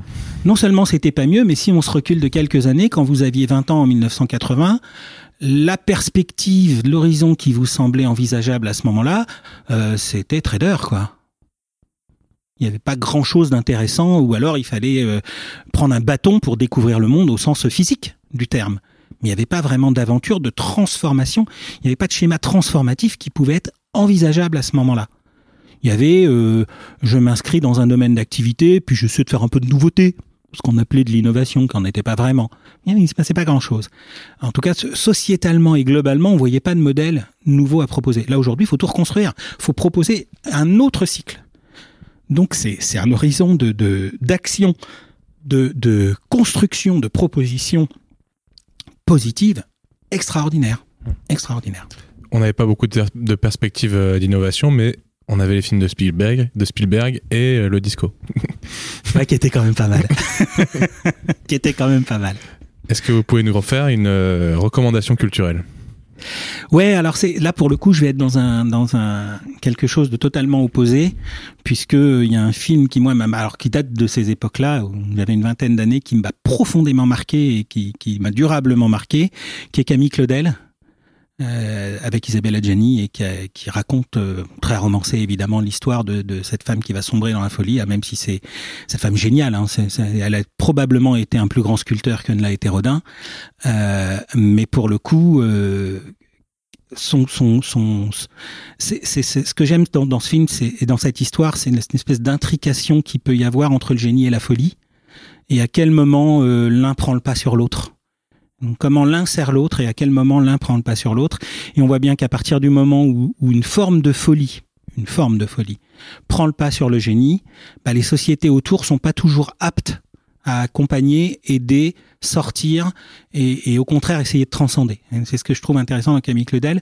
Et ça, c'est quelque chose, je crois, que chacun d'entre nous euh, doit pouvoir euh, comprendre et admettre pour pouvoir regarder les gens différents, quelle que soit leur différence, mais pour pouvoir les regarder les gens différents comme s'ils avaient une petite forme de folie qui leur confère un grand génie, donc une capacité à, à nous proposer quelque chose de différent, euh, y compris d'ailleurs, euh, moi pour moi, un cuisinier africain me propose quelque chose de différent, qui est pas ma culture, et qui a, une, qui a, cette petite forme de folie, parce que j'aurais pas osé, je sais pas, moi, utiliser un verre de farine. Ou...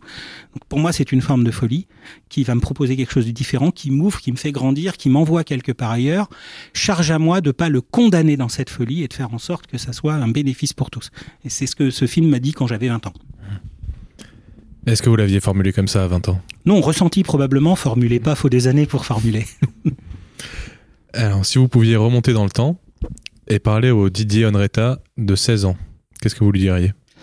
Euh, Dors moins, apprends plus, n'aie pas peur. D'accord, dors moins. oui, jamais dormi beaucoup, mais toujours trop.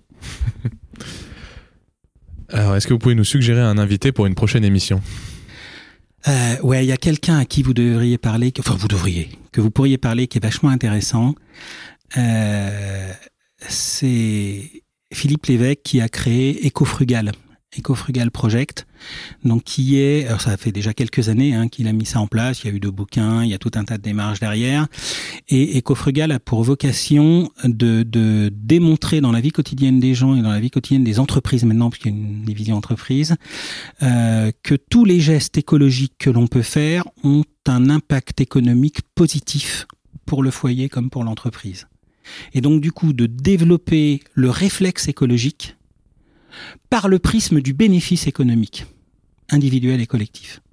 Et c'est un garçon qui est très intéressant pour son thème, mais que je trouve aussi très intéressant pour le fond. Philippe a été banquier d'affaires pendant des années. Il a renoncé dans des grandes banques, donc il a une carrière euh, pour le coup qui correspond à ce que je disais des années 80. Il est un tout petit peu plus jeune que moi. Il a renoncé à tout ça et il a utilisé tous les fonds qu'il avait pu avoir de disponibles de ces époques-là au service de son projet transformatif. Quelqu'un que je trouve très intéressant. Où est-ce qu'on peut suivre euh, vos activités ou les activités des magasins de Day by Day? Alors on peut, euh, retrouver l'activité de Day by Day au travers des réseaux sociaux essentiellement. on fait quasiment pas de publicité, hein, c'est pas notre truc. Par contre, on communique pas mal sur les réseaux sociaux. Euh, la page Facebook nationale et les pages Facebook des magasins sont assez nombreuses. Euh, national, c'est le Day by Day, et puis les magasins, c'est toujours fait pareil. C'est le prénom du commerçant ou de la commerçante de Day by Day, la ville dans laquelle il est. Et euh, il y a l'Instagram, aussi pareil, une page nationale, des pages locales où chacun dit évidemment et partage son quotidien. Et puis il y a une chaîne YouTube euh, de Day Day sur lequel on va retrouver pas mal de pas mal de vidéos sur à la fois euh, le vrac dans son ensemble, le marché, nos différentes approches, nos savoir-faire, euh, des recettes. On parle beaucoup des produits, on présente des fournisseurs, on va sur les exploitations et on commence à bien nourrir tout ça pour que les, les, gens qui souhaitent en savoir plus sur ce qu'on fait et comment on le fait et qui le fait avec nous puissent avoir disponible tout le temps un maximum de, de support et d'informations. Bon, eh bien, je pense qu'on a abordé énormément de sujets qu'on n'entend jamais dans les médias et euh, que les, les, auditeurs ont pu apprendre beaucoup. Bah, merci beaucoup, merci d'être venu nous rencontrer jusqu'ici. Bah, merci à vous, Didier Andretta. Avec plaisir. Et voilà, cet épisode de Poids Plume est déjà terminé. Merci d'avoir écouté jusqu'à la fin et bravo. Dans le prochain épisode, nous serons avec Bastien Beaufort, dirigeant de Guayapi, entreprise spécialisée dans le commerce équitable de matières premières d'exception avec l'Amazonie. Bastien est également docteur en géographie et spécialiste du peuple Sataremawe du Brésil, auprès duquel Guayapi se fournit en guarana, plante mythique et mystique, dynamisant physique et cérébral. En attendant, je vous invite à nous suivre sur nos comptes Instagram, oiseau.bondissant et Poiplume Podcast. Si cet épisode vous a plu, faites-nous un cadeau et partagez-le à 5 personnes autour de vous, ça nous motivera vraiment à vous en proposer davantage. Si vous êtes utilisateur de Apple Podcast, n'hésitez pas à nous mettre 5 étoiles et un gentil commentaire et à vous abonner sur votre plateforme d'écoute préférée. À bientôt!